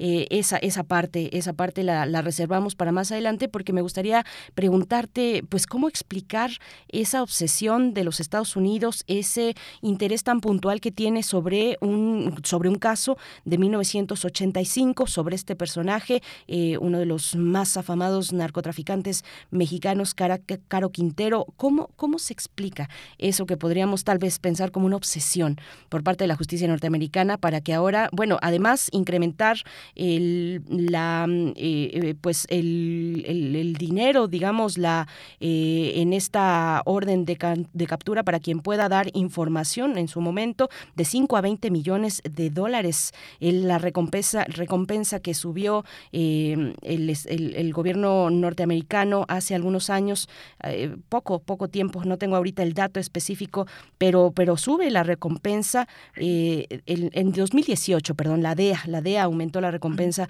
de 5 a 20 millones de dólares. ¿Qué nos dice este panorama? ¿Cómo, cómo leer esa larga historia de acuerdo a los intereses de los Estados Unidos y la presión que puede ejercer, que ejerce eh, sobre, sobre la justicia mexicana y sobre las autoridades en general, la Fiscalía, en este caso la Marina igualmente. ¿Qué, qué nos, qué, cómo, ¿Cómo explicamos esa obsesión, eh, profesora Georgina? Ciertamente, eh, el agente Camarena no es el único agente que ha muerto o ha sido asesinado por en la lucha contra el narcotráfico. Ahora, creo que es importante que identifiquemos cuando el narcotráfico, eh, la delincuencia organizada, bueno, específicamente el narcotráfico, porque en los 70 pues lo que prevaleciera precisamente el tráfico de sustancias ilícitas, este, se convierte en un enemigo declarado de, Estados Unidos. Em, y esto lo menciono porque si nosotros revisamos los conflictos en los que ha participado Estados Unidos, siempre hay eh, un, un enemigo eh, latente, concreto, que atenta contra su integridad como nación. En algún momento fueron eh, las personas de color, este, la lucha contra eh, la droga que atentaba contra su sociedad, más adelante el terrorismo, que también ahí hay un, un acontecimiento en el 2000 que, que hay un antes y un después, pero bueno, me concentro en la lucha contra el narcotráfico. El, el cártel de Guadalajara eh, fue muy eh, mediático por todas eh, las relaciones con empresarios y políticos que se dieron en la década de los 70. Eh, el asesinato del, obispo, por ejemplo, en su momento, que también tiene que ver con el, con el cártel de Guadalajara, hacía mucho ruido. Y la tortura y el asesinato contra este agente se convirtió en, un, en, en algo emblemático, en un símbolo. En un símbolo que eh, ciertamente, o sea, eh, este crimen cometido en 1985, que tiene su, culpable tras las rejas y que eh, paga una pena de 28 años. Y, y, y, pues sí, ciertamente podríamos incluso decir, ¿no? es, como que están exagerando, no nada más le faltaban 12 años. Incluso entrevistas posteriores que realiza Caro Quintero con la periodista Anabel Hernández, él diciendo, pues es que yo estuve presente, pero yo no tenía nada que ver. Y, y posteriormente, también en esas entrevistas, él asegura ya estar retirado, entre comillas, del narco. Y si nosotros nos fijamos en lo que se le imputa actualmente en esta detención, eh, la DEA, la inteligencia de la DEA, dice que él este, eh, pues regresó al negocio y es líder del cártel ahora de Sinaloa, junto con el Mayo Zambada.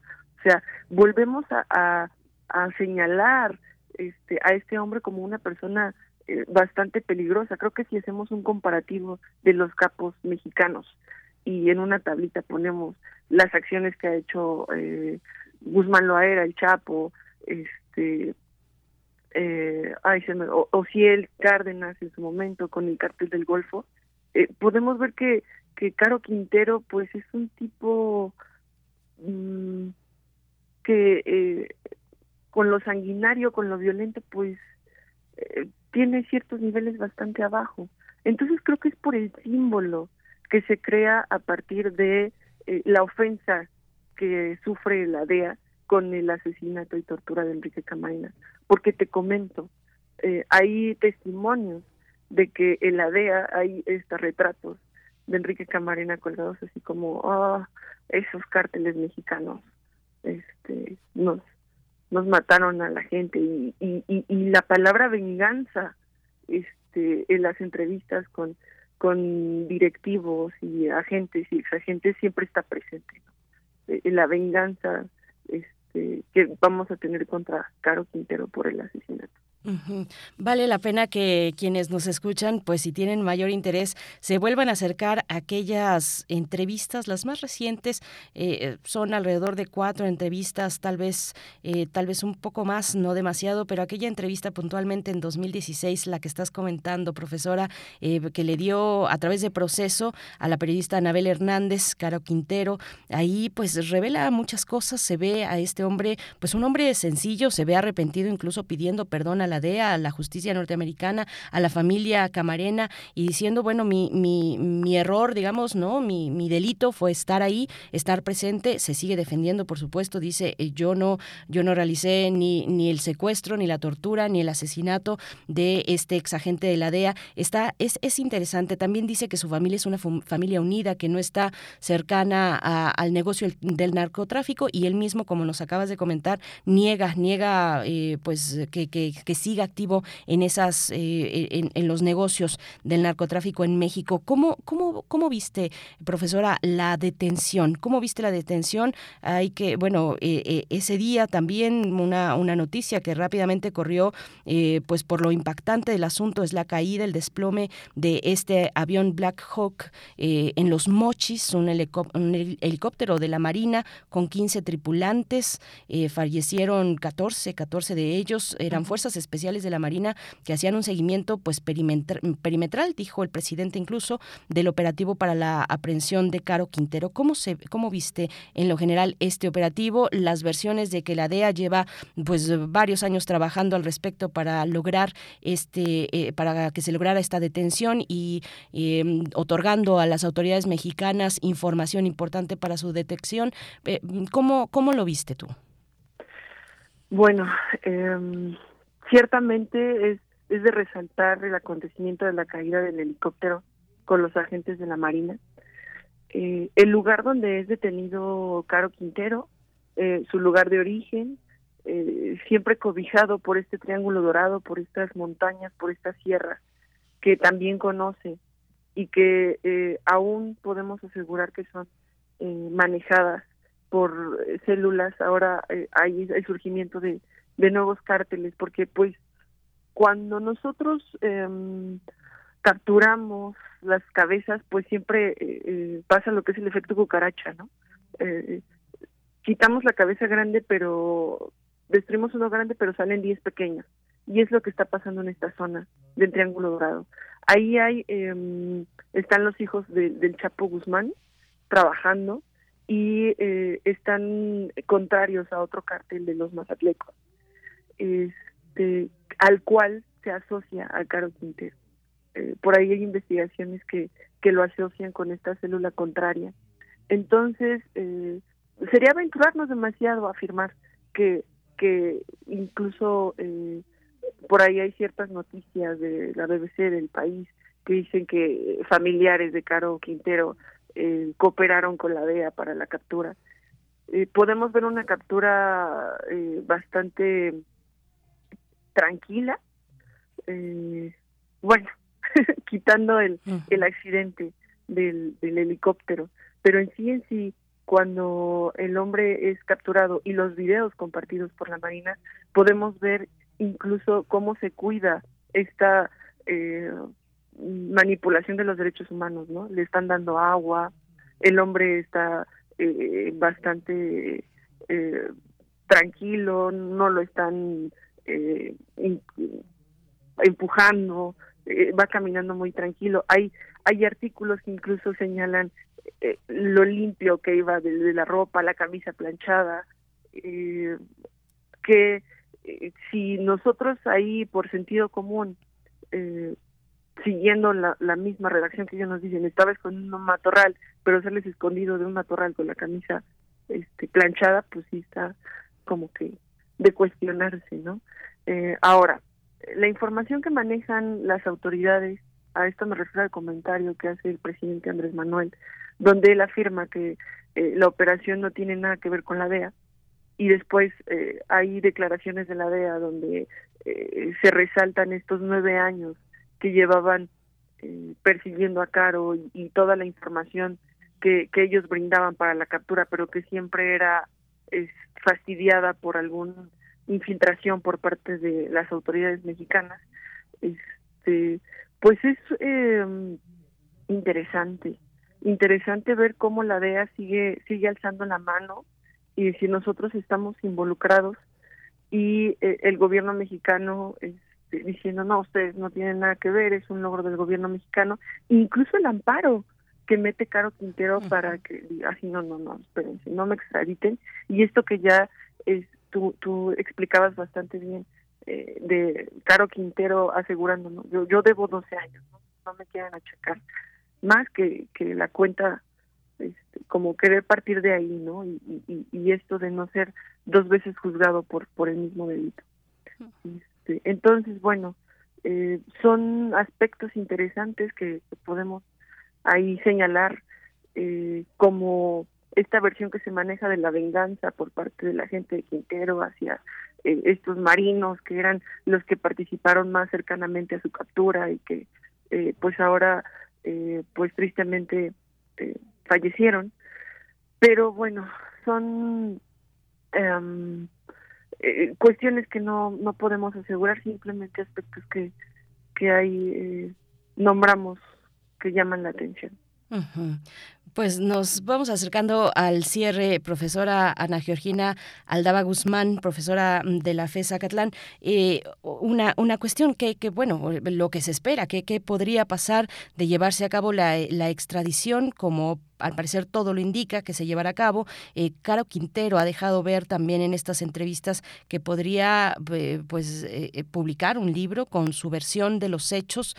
¿qué, qué, qué, podría pasar? ¿Cuáles son los escenarios? Lo que puede surgir en un posible proceso en los Estados Unidos, lo que el mismo Caro Quintero pueda decir en ese proceso o también por, por esa vía con la publicación de un libro.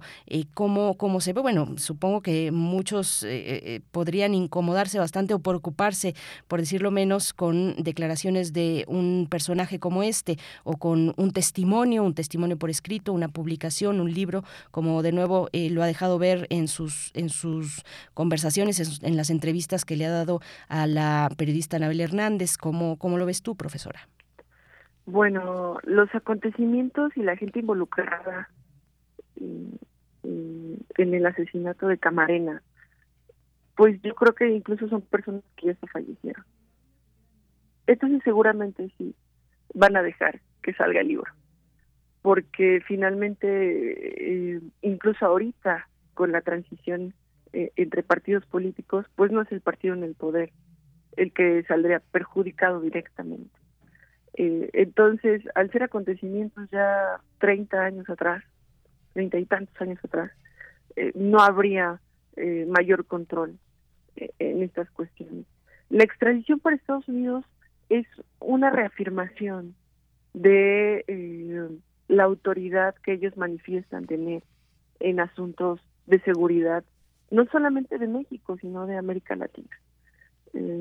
ellos tomaron la bandera de defensores contra la droga y pues el lograr la extradición de este hombre, y sobre todo por eh, lo emblemático en lo que se convirtió el caso Camarena, pues es, es un logro eh, de decir somos la autoridad, eh, seguimos, a pesar de muchos años no, no hay tiempo, vamos a, hacer justicia.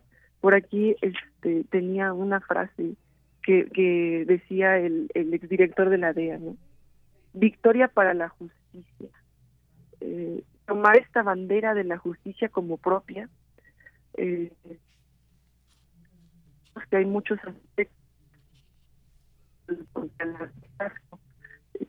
eh, como por ejemplo eh, el comercio de armas. Es esta afirmación de el bienestar de la sociedad y eh, pues, con la lucha contra el narcotráfico, porque de hecho, los activos, este brote, eh, mm, Perdón, disculpa que te, que te interrumpa. Estamos perdiendo la comunicación, estamos ya en realidad eh, sin posibilidad de, escucharte. Pues agradecemos, agradecemos, hemos llegado ya al cierre del tiempo para, para esta charla, pero bueno, ahí está el análisis que nos ha compartido la profesora Ana Georgina Aldaba Guzmán, socióloga, maestra en política criminal por la FES Acatlán, eh, donde es ahí mismo docente en la licenciatura de sociología. Eh, es sus líneas de investigación por Sociología de la Religión, Violencia y Sociedad, Narcocultura y Seguridad Pública, pues bueno, esta, este, eh, pues estos elementos que nos pone, que nos recuerda también, que nos hace hacer, que nos pone en la memoria de un proceso pues largo, largo y estamos a la espera o a la expectativa de eh, las decisiones que tomarán las autoridades mexicanas con el proceso de extradición de este narcotraficante eh, tan afamado, Caro Rafael Caro Quintero. Nos vamos a, nos vamos a ir ya, en realidad, eh, 8 con 36 minutos y nos quedamos, nos vamos directamente con nuestra nota nacional. Primer movimiento. Hacemos comunidad en la sana distancia. Nota nacional. Desde el pasado 11 de julio, el sistema de transporte colectivo Metro implementó un cierre parcial de la línea 1 de la estación Salto del Agua a Pantitlán a fin de realizar trabajos de modernización. Esta primera etapa durará ocho meses, por lo que cerca de 300.000 usuarios han resultado afectados. La suspensión del servicio es para realizar los trabajos de actualización de las vías, trenes y sistemas de comunicación, porque de acuerdo con las autoridades ya habían cumplido su vida útil y será la primera vez en 53 años que la línea rosa tendrá una intervención de este nivel. Para aminorar las afectaciones en los usuarios, el sistema de transporte colectivo Metro estableció una serie de opciones como trayectos de RTP emergentes, rutas de Metrobús, así como usar otras líneas del metro como la 5 que recorre Pantitlán a Politécnico o la 9 cuya ruta es de Pantitlán a Tacubaya. Realizaremos un análisis de la situación de movilidad en la Ciudad de México ante los trabajos de modernización de la línea 1. Nos acompaña Víctor Alvarado, él es coordinador de transporte eficiente en El Poder del Consumidor. Muchas gracias por tomar esta comunicación, por aceptar esta charla para la audiencia de Primer Movimiento. Víctor Alvarado, te saluda Berenice Camacho en el micrófono. Muy buenos días. A ver si lo tenemos por aquí. Mm, creo que nos están fallando las líneas. Sí, creo que ya estamos. Víctor Alvarado, buenos días, ¿nos escucha? Sí, ya está, ya está en la línea. Una disculpa, Víctor Alvarado. Muy buenos días. Le saluda Berenice Camacho. Gracias, gracias por aceptar esta charla. Pues bueno, ¿qué nos, qué nos deja ver, qué nos ha dejado ver este cierre parcial de la línea 1, dos estaciones durante ocho meses para realizar obras de rehabilitación? ¿Qué nos deja ver respecto a las necesidades de movilidad eh, que son múltiples a, múltiples niveles eh, en una megalópolis como esta, Víctor?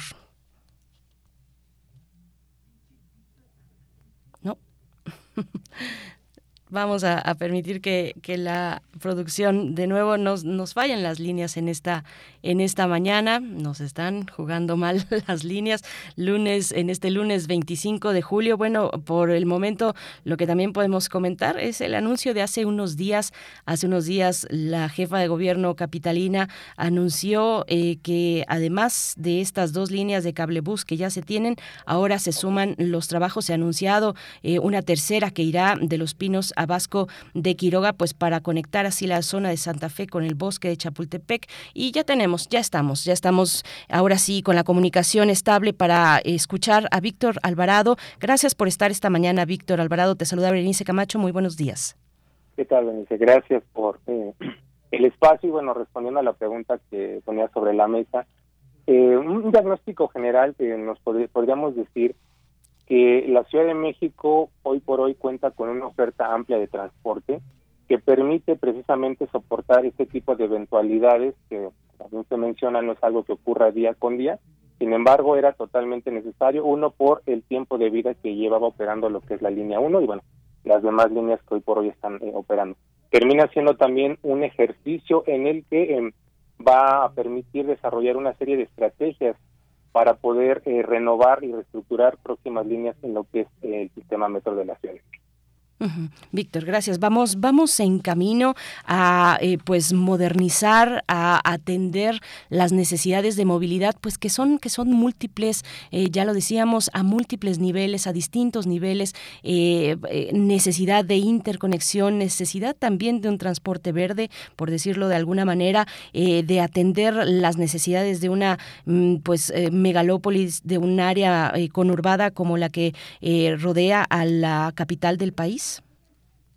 Sí, totalmente. Eh, ese es el camino que se espera y el que se está de alguna manera estructurando, está cimentando al menos desde lo que es la zona metropolitana del Valle de México, tomando como punto de partida un sistema electrificado desde los 60, que es este, el sistema de, metro de la Ciudad de México. Posteriormente, en fechas actuales, podemos ver otros sistemas electrificados o la recuperación de esos, como lo fue el sistema de transportes eléctricos, trolebuses, eh, también la recuperación en su momento de lo que fue el tren ligero, estamos viendo también sistemas de, teleférico con lo que es el cablebús. Sin duda esa es la, la, línea a seguir, de repente también recordaremos que se anunciaron electrificación de una línea de Metrobús y esa es la línea que se busca seguir. Sin embargo, para tener esa solidez tenemos que contar con una columna vertebral y en ese sentido, en el Valle de México la columna vertebral es el sistema metro y como punto de partida ha sido la línea 1 del metro como tal. Uno por ser eh, la línea más antigua y un segundo motivo, digo, hay una serie de estudios que quizás eh, como ciudadano eh, no lo logramos percibir, pero sí quisiera puntualizar que hubo toda una programación, una estructuración para poder dar este paso. Algo que se puede percibir de alguna manera es que no es una línea que se haya cerrado en su totalidad, sino que estamos hablando de una línea que se empieza a actuar en alrededor de un 60-70% de lo que es su infraestructura. Esto permitiendo mitigar en medida de lo posible las afectaciones que pudieran estar generando. A eso le sumamos, reitero, la capacidad de la Ciudad de México de contar con una oferta amplia de transporte estructurado. Y eso lo quiero subrayar en qué sentido. Hoy por hoy, no solo Ciudad de México, sino las demás ciudades tienen que hacer esta apuesta a migrar a sistemas estructurados de transporte. ¿Y a qué me refiero con un sistema estructurado de transporte? Precisamente es aquel que permite de alguna manera dar mayor certidumbre de viaje en las personas, contar con paradas establecidas, tiempos definidos, un sistema de cobro hoy por hoy inteligente adoptando pues la tecnología que ya existe. Eso facilita de alguna manera que cuando ocurren este tipo de eventualidades sea fácil eh, de alguna manera el control para poder integrar o dar otras alternativas de transporte. Mm, han sido, eh, para el caso del corte específico de este tramo del metro línea 12, 12 eh, línea 1 en 12 estaciones, ah, en tu consideración, Víctor Alvarado, ¿han sido suficientes estas acciones? Eh, ¿Estas soluciones han solventado este corte temporal que pues se extenderá en los siguientes ocho meses? Mira, aquí hay dos puntos que tenemos que tener presentes. Uno, y digo, voy a ser muy enfático en esto, porque a veces no, no se había establecido un plan de socialización, de, comunicación de la oferta amplia que tiene la Ciudad de México. Es decir, las personas que viven en el Valle de México específicamente tienen una oferta amplia, es decir, diferentes opciones para poderse movilizar y llegar a cumplir su necesidad de viaje. Eso es un punto número uno. Lo segundo tiene que ver precisamente, bueno, eh, derivado de esta intervención, qué acciones se pueden realizar. Bueno, eh, de alguna manera hubo una medición de eh, estructurada y planeada de por dónde podemos empezar. Entonces, en esta primera etapa, sin duda, una termina siendo significativa, es la más robusta, pero bueno, la oferta de transporte que existe de alguna manera está cumpliendo. El segundo punto que quería comentar es algo que sigue estando todavía en el olvido, que no se ha trabajado y ahí es donde, al menos desde el poder del consumidor, hacemos una llamada.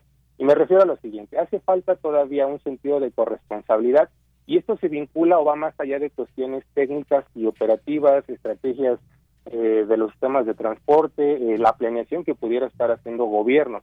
Y me refiero al sentido de corresponsabilidad en el sentido de que hoy por hoy todas las personas tienen que llegar a la misma hora a, su centro de trabajo, a su eh, actividad recreativa, a su formación este, profesional o escolar, es decir, todas las personas tienen que llegar a las 7 o a las 8 o a las 9 de la mañana. Esto que produce, digo, reitero, saliéndonos más allá de una manera técnica y operativa, provoca un estrés y también se traduce directamente a que las personas tengan que invertir más tiempo del viaje que convencionalmente hacían, derivado de las condiciones que, hoy por hoy están viviendo en la línea 1 del metro.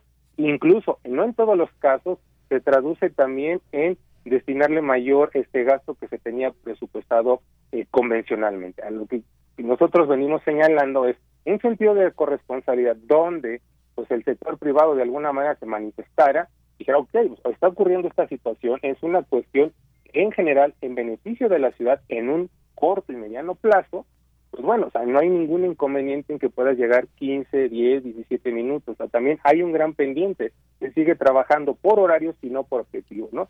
aquí empezamos a hacer una vinculación totalmente diferente que va más allá solamente del metro. Y eso es lo que sigue faltando. Víctor Alvarado, bueno, al escucharte eh, podemos recordar que durante la pandemia nos acercamos un poco a esa idea de, por ejemplo, los horarios escalonados, eh, realizar actividades desde casa y bajó considerablemente, bueno, en, importante, de manera importante, el tránsito en las ciudades más pobladas en el mundo entero, no solamente en esta. Eh, ¿Se ha aprendido algo? ¿Hemos aprendido algo? ¿Se ha adaptado? ¿Podemos tener, digamos, em, algún tipo de seguimiento, de idea de qué, de aquel aquellos, de aquellos momentos más, pues más complicados de la pandemia, que sí se ha podido adaptar a un momento distinto en el que ahora nos encontramos?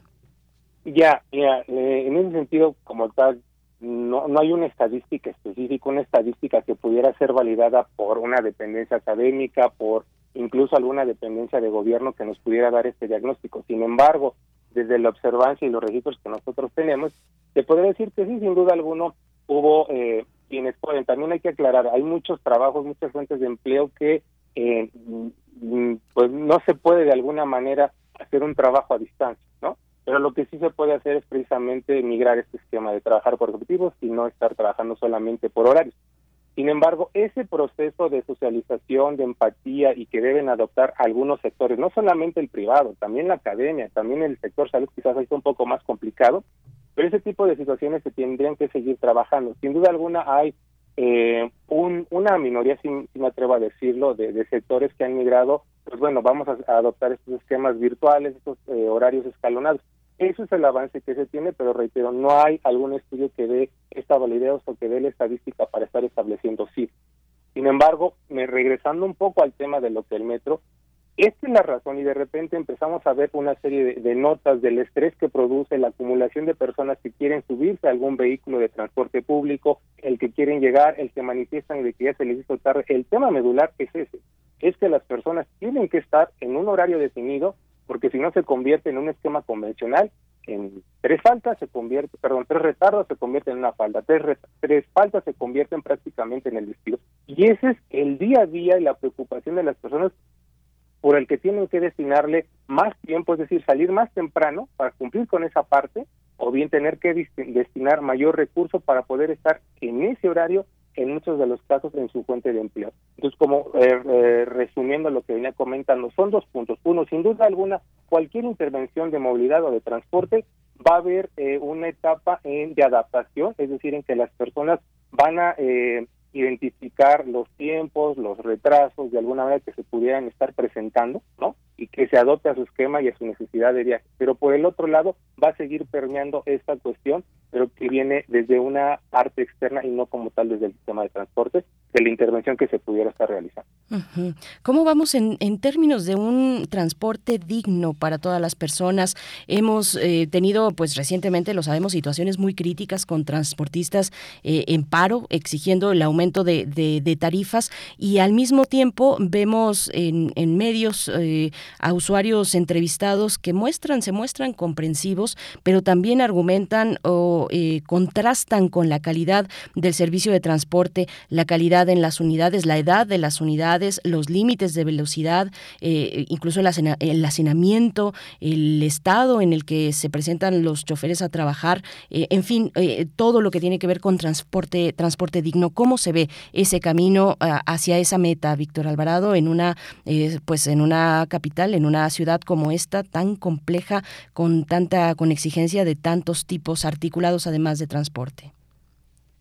Ya, eh, quisiera primero que nada manifestar lo que la encuesta de impacto gubernamental que año con año viene presentando, que es una encuesta que hace INEGI, donde presenta o hace de alguna manera entre diferentes indicadores eh, la calificación que le dan las personas al transporte convencional y al transporte estructurado. Entendiendo el transporte convencional precisamente como pudieran ser micros, autobuses y vagonetas, en ese sentido, al menos en la Ciudad de México hay una desaprobación eh, entre el 60 y el 70% en el historial, es decir, descalifican este tipo de servicio. Y hay un contraste, hay una aprobación significativa, eh, casi prácticamente en el mismo porcentaje, eh, con respecto a transportes estructurados. ¿Y a qué me refiero con transportes estructurados? Como el mismo metro, como lo es el Metrobús, ¿no? como son sistemas electrificados.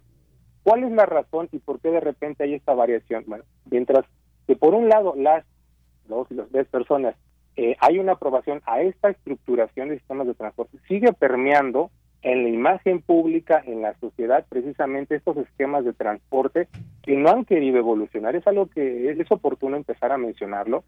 Hoy por hoy, desde hace eh, tres, dos administraciones atrás, empezó este proceso de estructuración donde microbuses, autobuses deberían de migrar a un esquema ya no este hombre camión así se le identifica, ¿no? O sea, concesiones individuales que prácticamente se están eh, peleando por el pasaje, a migrar a un esquema empresarial donde ya hay una estructura, donde hay horarios establecidos, donde ya no hay necesidad de esta guerra por el centavo. Sin embargo, estamos hablando prácticamente de 18 años donde algunos grupos del sector transportista no han querido migrar a un sistema profesionalizado, ¿no?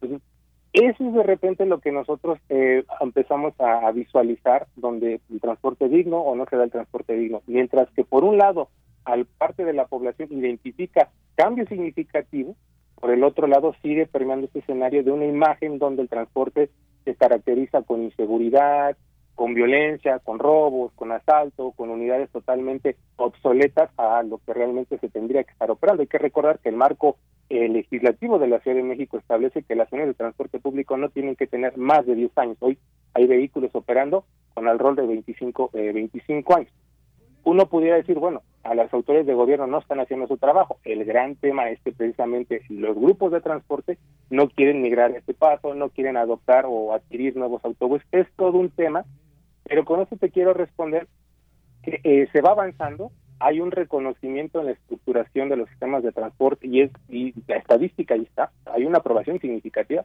Sin embargo, es este grupo que todavía no se ha negado, bueno, que sigue negando a profesionalizar. Bien, pues sí, todo un tema, un tema muy complejo. Eh, Víctor Alvarado, antes de, despedirnos, eh, también eh, comentar contigo o que nos puedas comentar, pues el valor que tiene otro tipo de transportes, transportes tal vez electrificados. Tenemos el, el trolebús, pensando, digamos, en opciones verdes de transporte. Se ha anunciado, la jefa de gobierno anunció recientemente esta tercera, una tercera línea de cablebús que irá de Los Pinos a Vasco de Quiroga. ¿Cuál es la importancia? Por ejemplo, de ese transporte, el cablebús, cómo pensarlo en articulación con eh, ciclovías, eh, cómo, cómo pensar ese, eh, los efectos y el valor que tiene un transporte como este, un transporte electrificado con una línea, una nueva línea que se ha anunciado y que se suma a las dos anteriores. Ya, mira, en ese sentido comentar que siempre será bienvenido un sistema de transporte estructurado, de mediana, de baja y de alta capacidad, sin duda alguna, precisamente orientado a la integración con otros sistemas de transporte. Lo que no puede ocurrir es que se implemente algún sistema de transporte estructurado fuera de lo que ya existe. Entonces encontramos una línea que de alguna manera se logra eh, articular con lo que ya existe. Sin embargo, sí quisiera señalar un poco eh, esta curva de aprendizaje que se viene, que venimos observando y que venimos este, de alguna manera manifestando desde la Organización del Poder del Consumidor, la necesidad y tú lo tocabas, ¿no? Eh, lo mencionabas, en el sentido de pues articularlo con otros eh, otros sistemas de transporte. Eh, encontramos, por ejemplo, el caso de la línea 1 del cablebús, uno de sus grandes pendientes es el tema de líneas alimentadoras, que existen, pero nuevamente hay un proceso de negociación con las rutas convencionales que de alguna manera están poniendo un freno a migrar a un sistema estructurado. Me, me, cablebús línea 2 de alguna manera ha funcionado, sus números van a la alza, y bueno, esperamos que estas, estas dos situaciones que se han vivido en estas dos líneas se puedan eh, ver materializadas de forma inmediata, es decir, a partir de que empiece a operar en lo que va a ser Línea 3. Con respecto al hecho de que sea electrificado, yo, termina siendo significativo, ¿en qué sentido? Cualquier sistema electrificado en su tracción, en su desplazamiento, no está generando emisiones con respecto a otros sistemas de transporte, pero ahí hay otro tema trasfondo que ya no toca a nivel local, porque esto ya es un tema más a nivel eh, federal, donde pues bueno, hay que recordar cómo eh, la alimentación eléctrica, es decir, cuál es el origen de la fuente de energía, y en este caso, pues al menos en el contexto mexicano, el grueso de la generación de energía eléctrica es de gas natural, que termina siendo eh, importado desde Estados Unidos. Entonces, ahí es otro tema, pero sin duda alguna un sistema de transporte público que en su tracción no está generando emisiones de gases de efecto invernadero termina siendo significativo. Pues bueno, para despedirnos, eh, Víctor Alvarado, y agradecerte por supuesto este tiempo para la audiencia de primer movimiento, ¿qué esperar para estos pues largos ocho meses del cierre del tramo de la línea 1? ¿Qué esperar? Eh, ¿Cómo pues eh, pensar precisamente estos meses? ¿Cómo ponerlo en el panorama para quienes utilizan cotidianamente esta, en esta parte, en esta, estas dos estaciones de la línea 1 del metro? Ya, mira, respondiendo de la siguiente manera, eh, una de las recomendaciones que hacemos es precisamente hacer una planeación de los viajes, es de alguna manera eh, a levantar la voz eh, con, nuestras fuentes de empleo de, plantear esta situación que se está viviendo. Es algo que, no habría que tener miedo por hacerlo, ¿no? Justamente orientándola de qué pasa si llego 5, 6, 7, 8 minutos tarde. Es algo que eh, uno como persona tiene totalmente ese derecho. Lo otro, sin duda alguna, es planear este, nuestros viajes, dándonos la oportunidad de experimentar el viaje con otras ofertas de transporte. Algo que también hemos documentado es precisamente este miedo, es algo que estamos ahí preparando, es de y si me pierdo, ¿no? O sea, muchas personas siguen teniendo miedo de alguna manera de optar por otras eh, otras alternativas de transporte. El otro que esto es un señalamiento que hacemos a, las autoridades correspondientes, a la Secretaría de Movilidad, Gobierno de la Ciudad de México, al Metro, al ORT, al RTP y demás sistemas que estén vinculados, es que la información no solamente se tiene que aterrizar en redes sociales. Por ejemplo, eh, hay una página web eh, específicamente donde te da toda la información disponible y también lo se hace desde una cuenta de Twitter. Sin embargo, hoy por hoy, donde vivimos en una cuestión generacional, hay que generar diferentes esquemas de comunicación que no solamente se deben centrar en la tecnología. Debe haber una capacidad de información y de socialización precisamente en campo que no nada más se termine eh, aterrizando en estar goceando a dónde a dónde van las personas. Tiene que haber todo este proceso y sin duda alguna esto se tiene que estar documentando para posteriores líneas. Eh, el tema de la comunicación tiene que quedar totalmente claro para que las personas se puedan movilizar atendiendo a sus necesidades de viaje. Eh, finalmente decir que, bueno, en este proceso de adaptación, digo, va a seguir permeando el que las personas, no en todos los casos una gran realidad, eh, destinen mayor tiempo de viaje, en algunos otros casos no, es una gran realidad, en algunos otros casos incluso va a haber una reducción de tiempo de viaje. Pues agradecemos, Víctor Alvarado, estas recomendaciones. Tecnología también es importante, tecnología aplicada a la movilidad en una ciudad como esta. Muchas gracias, Víctor Alvarado, coordinador de transporte eficiente en El Poder del Consumidor. Muchas gracias. Gracias, Hasta pronto. 8 con 58 minutos. Nos vamos a ir con música, la curaduría de Bruno Bartra para este lunes eh, llena de cumbia. Esto es la cumbia de Valle Dupar. Very Be Careful. Con esto nos despedimos de Radio Nicolaita y volvemos después del corte.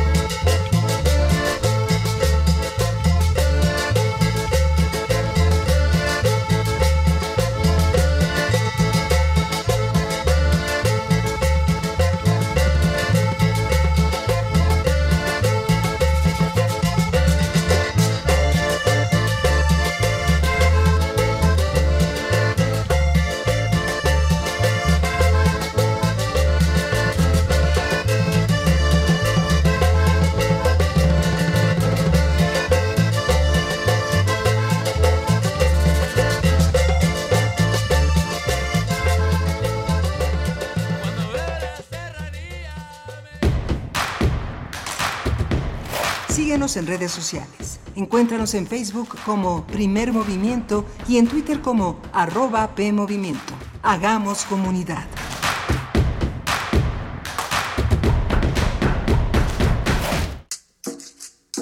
Las comunidades indígenas germinan conocimiento, maravilla y tradición. Son el México profundo, el presente donde hilan un collar de flores. Xochicóscat, collar de flores, con Mardonio Carballo, lunes 10 de la mañana por Radio UNAM. Experiencia sonora. Aire recibes, metal vibrante brisa que orienta a los extraviados y estremece a los amorosos. La música para trompeta, salsa, jazz, balada, está en Viento de bronce. Con Juan Arturo Brennan, lunes a viernes 6.40 de la mañana y 15 horas. Radio UNAM, experiencia sonora. Habla Alejandro Moreno, presidente nacional del PRI. Porque violar la constitución es traicionar a la patria, abandonar al pueblo cuando más necesita de su gobierno. Es traicionar a la patria, abandonar a las mujeres, es traicionar a la patria, abandonar a los periodistas y a los niños, es traicionar a la patria. Están moralmente derrotados. PRI Entre acciones y reacciones, seguimos luchando contra el cambio climático y la destrucción del ambiente. Habitare. Agenda Ambiental Inaplazable. Todos los lunes a las 16 horas por el 96.1 de FM después del corte informativo. El cambio es bueno, pero el cambio de conciencia es fundamental. Radio UNAM. Experiencia sonora.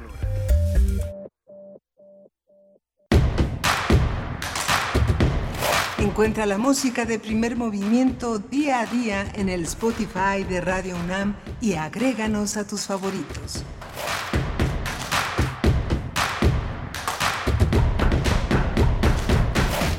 Ya son las 9 de la mañana con 3 minutos, lunes 25 de julio de 2022. Estamos en primer movimiento en esta transmisión en vivo, en vivo después del regreso de nuestras vacaciones, acompañándoles en este inicio de semestre, en, eh, después del término de las vacaciones administrativas en la UNAM, pues ya estamos de vuelta, ya todo preparándose para iniciar este semestre 2023-1. Pues bueno, les saludamos a toda la comunidad de la UNAM y más allá, si nos sintonizan en el 96 6.1 de la FM o también en www.radio.unam.mx. Estamos pues ya todo el equipo, todo el equipo en sus puestos desde muy temprano, desde las 7 de la mañana que les acompañamos en el 96.1, en el 860 de la amplitud modulada. Se encuentra, eh, está esta mañana Violeta Berber en la asistencia de producción, Rodrigo Aguilar en la producción ejecutiva, también Arturo González en los controles técnicos y Tamara Quiroz, les saludos por ahí también en redes sociales que está a cargo de nuestras redes, un trabajo muy importante de enlace con ustedes para seguir haciendo comunidad. Nos interesa saber sus comentarios, abrir este diálogo, este diálogo desde el respeto y desde la reflexión, por supuesto, que es lo más importante para hacer eh, comunidad. Les saluda Berenice Camacho en el micrófono. Pues hoy estoy aquí solita en la cabina eh, de este lado, del otro lado, pues todo el equipo, todo el equipo del otro lado del cristal y es una fortuna poder verles. Nos escapamos de pronto acá a la cabina para eh, tener estas transmisiones en vivo y presenciales, digamos, eh, no a distancia como lo hemos venido haciendo durante todos estos largos meses eh, de pandemia, de emergencia sanitaria, pues aquí estamos con ustedes, todo, todo este equipo, varios, varios comentarios. También dice Refrancito que la curaduría de Bruno Bartra está de lujo y así es fabuloso empezar la semana, pues nos ha traído algo de cumbia, algo de cumbia, acabamos de, antes del corte de escuchar la cumbia de Valle Dupar, bueno, es un clásico de la cumbia colombiana. Refrancito dice, está de lujo y, y así es fabuloso empezar la semana y pues la cumbia colombiana me recuerda también a la ciudad de Monterrey. Claro, por aquí también alguien nos mencionaba a Monterrey y sus cumbias y dice Refrancito, Monterrey que tanto aprecio y que sigue pasándola mal a pesar de unas lluviecitas por ahí y por desgracia con los Samueles, con los Samueles. Pues vamos a hablar precisamente de ese aspecto, lamentablemente no del musical, sino del aspecto que mantienen una eh, pues emergencia por sequía en, eh, en, en, Nuevo León, en su capital Monterrey y en algunos otros municipios también. Y este, pues esta emergencia por sequía que se extiende a otros estados de la República. Es paradójico que tenemos inundaciones eh, por fenómenos naturales en algunas zonas y en otros tenemos una sequía, pues que ha llevado a las autoridades a declarar pues un acuerdo, una acuerdo en el que se han de, mm, eh, pues, de revisar, digamos, ante esa, esta crisis hídrica, el acuerdo general para regular las acciones de quienes tienen concesiones del agua en el país. Son, de nuevo, varios los estatus, además de sequía, eh, sequía extrema, sequía severa y varios los estados de la República que están en esas condiciones, eh, pues ese, ese contraste, ese contraste que con el cambio climático pues nos pone a pensar y ojalá también en algún momento a actuar eh, por el bien de todos, por el bien de la supervivencia prácticamente, pues sí, de eso estamos hablando, de la supervivencia de la especie humana. Cuando hablamos del agua, eh, vamos a tener a dos especialistas, a dos especialistas en esta materia. Nos van a acompañar para la mesa del día en esta mañana el doctor Pedro Moctezuma Barragán, él es coordinador del programa de sustentabilidad de la Universidad Autónoma Metropolitana, también es miembro de la Coordinadora Nacional Agua para Todos, Agua para la Vida de, esa organización. También nuestro, eh, nuestro otro invitado, René Moreno, es integrante de esa, de esa Coordinadora Nacional Agua para Todos, Agua a la Vida en el estado de Chihuahua. Pues bueno, ahí tenemos este tema que viene por delante para la mesa del día, luego de esta de la emisión en el diario oficial, la publicación en el diario oficial de la Federación de este de este acuerdo de este eh, y esta declaratoria de México eh, en una emergencia por sequía, un acuerdo general que entró en vigor el pasado 13 de julio eh, y pues bueno, eso se revisará, se revisará las acciones hacia los titulares de concesiones del agua, pero bueno, es una cuestión muy amplia que, que esta emisión esta, eh, este acuerdo general nos da la posibilidad de entrar pues a profundidad en lo que significa en tantas aristas donde participamos todos y todas, porque también no solamente se trata, eh, por supuesto sí, es importante señalar el uso industrial, el uso agrícola, ahora que estamos en esta en este momento complicado por el conflicto en Ucrania, eh, donde se han visto comprometidos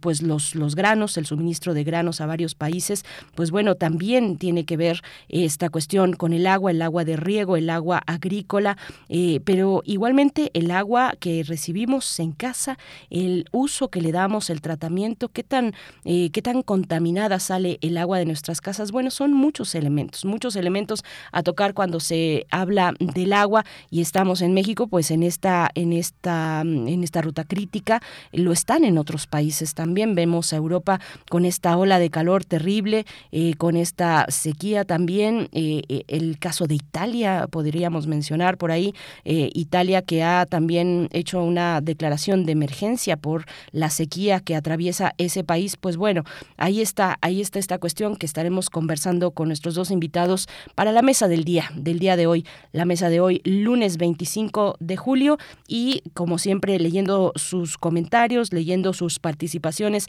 en redes sociales. Muchas gracias, de verdad incluso nos gusta también enterarnos de lo que conversan entre ustedes eh, y, de lo que se proponen entre ustedes sin tomarnos a veces en consideración, lo cual nos da mucho gusto porque así se hace comunidad, así entre ustedes también se van integrando desde el diálogo eh, y bueno pues nos da nos da mucho gusto recuerden las coordenadas arroba p movimiento en Twitter y en Facebook primer movimiento UNAM. También tendremos la poesía necesaria, como cada mañana, la poesía necesaria en vivo, en vivo y a todo color del sonido, pues vamos a tener poesía necesaria. Yo les voy a hacer una propuesta, una propuesta para esta mañana de lunes, así es que quédense aquí, vamos hasta las 10 de la mañana aquí en primer movimiento en esta emisión en vivo, de recargar la batería de las vacaciones. Estamos ya de vuelta con ustedes, 9 con 10 minutos. Vamos con la poesía.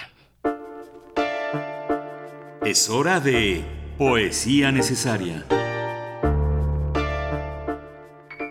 Y bueno, esta, en esta ocasión y en estos días que voy a estar yo eh, al frente del micrófono nada más con mi voz y sin una otra, pues les propongo escuchar poesía en voz de los autores. Hay una muestra, como seguro saben, en el sitio de Descarga Cultura UNAM.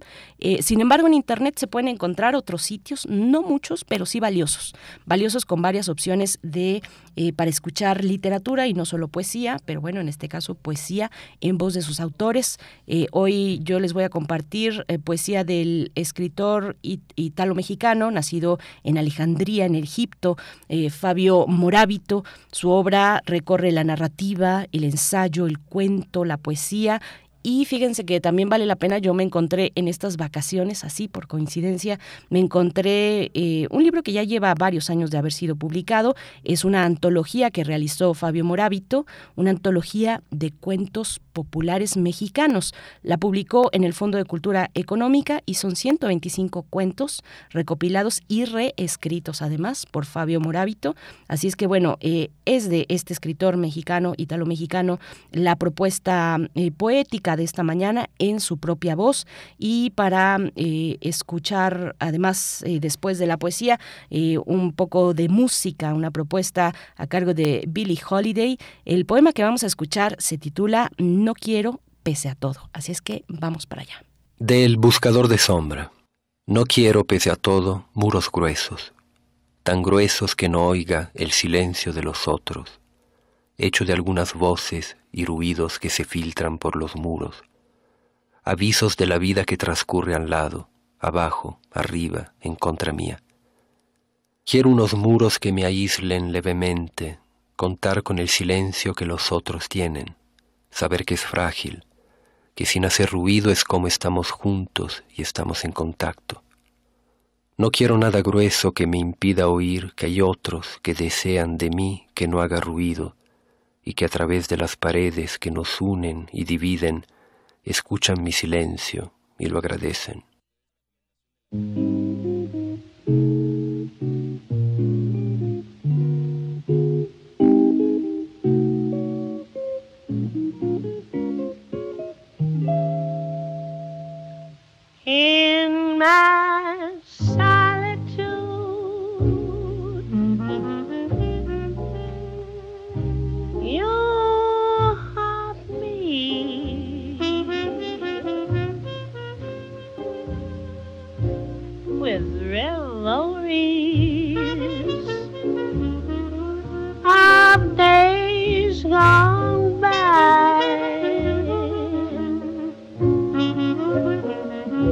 In my solitude. You taught me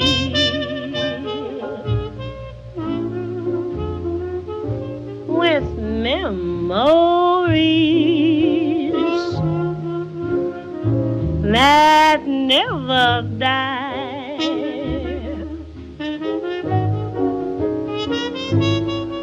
I sit in my chair, filled with despair.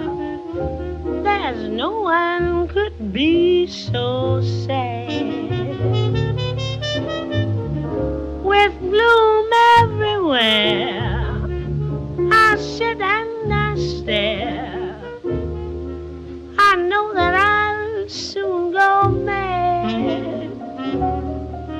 In my solitude.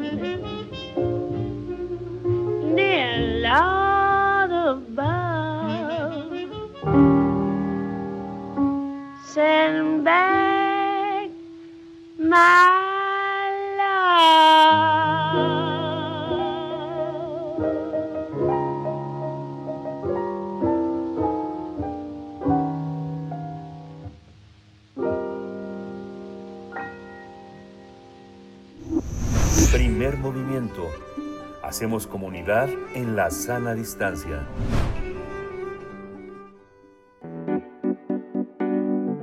La mesa del día. La Comisión Nacional del Agua declaró emergencia por sequía debido a que alrededor de tres cuartas partes del país se encuentran sufriendo la falta de lluvia, mientras que poco más de la mitad experimenta sequía severa a extrema. Los estados con sequía extrema son Sonora, Chihuahua, Coahuila y Baja California, mientras que las entidades con sequía severa son Nuevo León, Tamaulipas, San Luis Potosí y Sinaloa. La declaratoria de emergencia fue publicada el pasado 13 de julio en el Diario Oficial de la Federación, y su objetivo es regular acciones de los titulares de concesiones para la explotación, uso o aprovechamiento de aguas nacionales. El documento señala que los titulares deberán avisar a la Conagua para promocionar a terceros en forma provisional el uso total o parcial de las aguas concesionadas. Asimismo, esta declaratoria menciona que los titulares de concesiones deberán implementar las medidas preventivas y de mitigación de la sequía previstas en el programa del Consejo de Cuenca que les corresponda.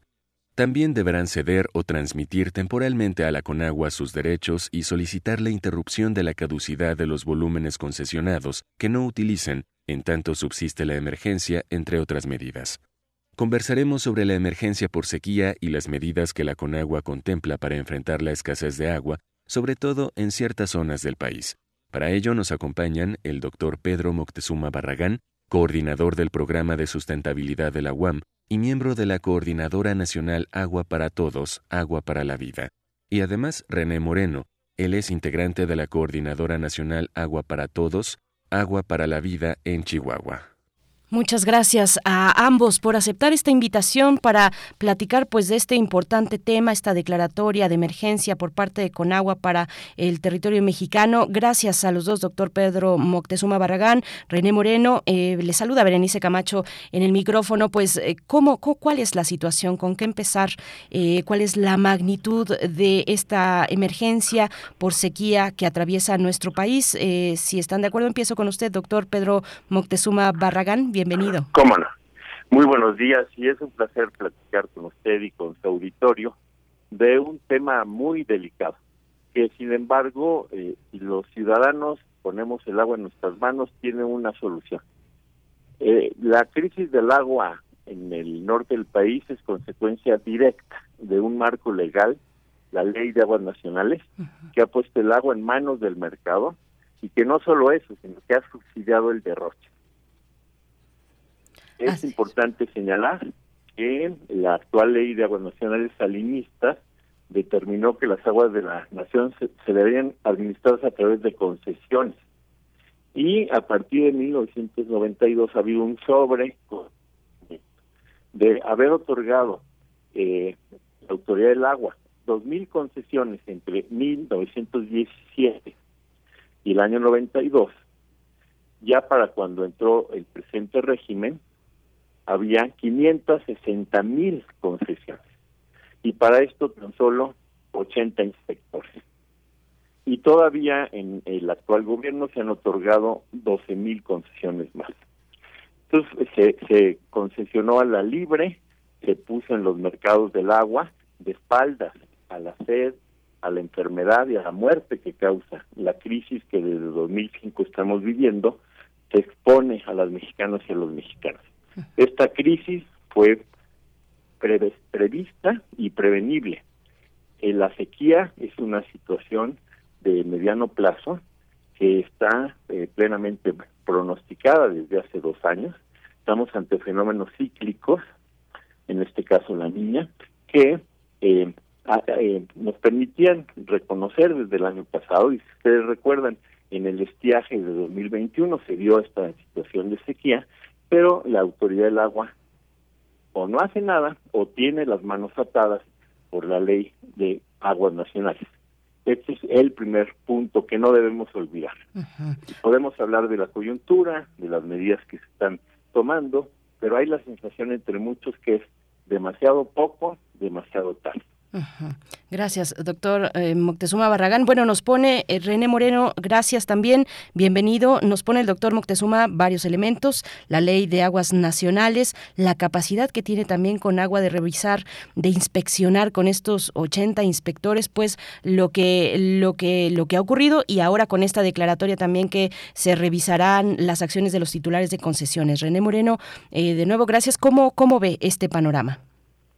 Hola, ¿qué tal? Buenos días, eh, Berenice, y muchas eh, gracias por el espacio. Saludo también a la audiencia. Y sí, me suma lo que dice eh, Pedro eh, sobre el tema de fondo en, en, el manejo hídrico del país, ¿no? El tema de fondo son estas reformas de corte neoliberal que entraron con el gobierno de Carlos Salinas de Gortari, sobre todo en el tema del agua, ¿no? Este los problemas que vemos ahorita, pues aparte se acentúan eh, por temas este como la crisis climática que estamos ahorita este padeciendo y, y que pues básicamente como el país lo ha enfrentado y como lo han enfrentado espacios como Monterrey, por ejemplo, pues es este con la temporada ciclónica, ¿no? Eh, estamos reponiendo básicamente los acuíferos con con las lluvias que alcanzan a llegar con las temporadas ciclónicas. Este, como comenta el eh, doctor Pedro, pues es este un tema que ya está pues revisado, es un tema cíclico, pero el problema que tenemos aquí es este un problema de captura y de acaparamiento del agua por grandes concesionarios, eh, sobre todo eh, de carácter agroindustrial. Eh, bueno, eh, ahí hay eh, estos elementos, el uso industrial, el uso agrícola, el tratamiento también y el reuso del agua. bueno, son, son varias cuestiones. A mí me gustaría que nos comentaran a partir de esta visión que ha sonado tanto de la gobernanza hídrica, de la gobernanza del agua. ¿Cuál es la cuestión? ¿Cómo se desarrolla esa idea de gobernanza en, en nuestro país? Voy a poner un ejemplo, lo que comentaba hace unos días y que fue muy criticado el gobernador de Nuevo León cuando decía, ¿y yo por qué? Si quien tiene que ocuparse del asunto es Conagua.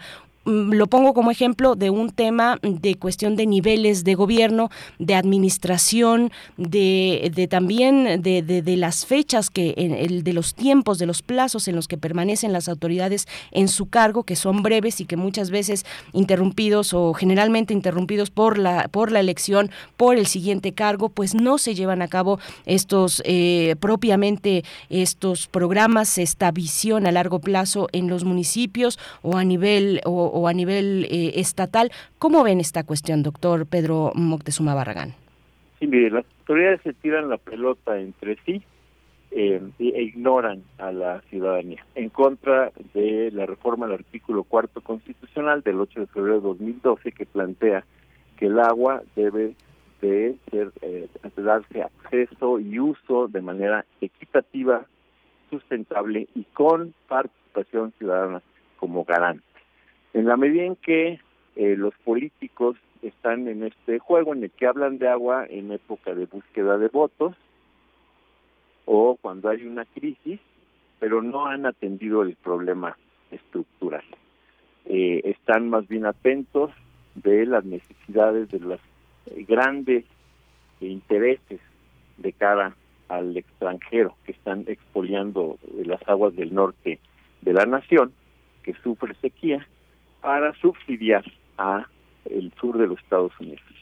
Tenemos empresas como Constellation Brands, tenemos empresas como Heineken, eh, Cervecería Cuauhtémoc Suma, que tienen un trato privilegiado. En Monterrey, por ejemplo, tienen volúmenes cada una de entre 5 y 7 millones de metros cúbicos garantizados. Lo siguen teniendo hoy. En Monterrey, el 50% 5% del volumen concesionado del acuífero que es deficitario está en manos de usuarios industriales. ¿Y sabe cuánto pagan estas refresqueras y cerveceras en Monterrey por mil litros de agua? 10 pesos. Para luego vender el mismo producto eh, con ganancias de mil por ciento de, ganancias. Y además eh, en los momentos cíclicos en donde tendría que haber operado un consejo de cuenca con una planeación consensuada, lo que hacen es privilegiar a los grandes intereses. Cuando terminó la época de lluvias el año pasado, en octubre, el acuerdo del comité de cuenca fue repartir el agua hasta la última gota, sin dejar reserva para consumo humano. Se le dio a los a, la, eh, las refresqueras, cerveceras, con estos pronósticos de sequía para el año siguiente. Es totalmente irresponsable.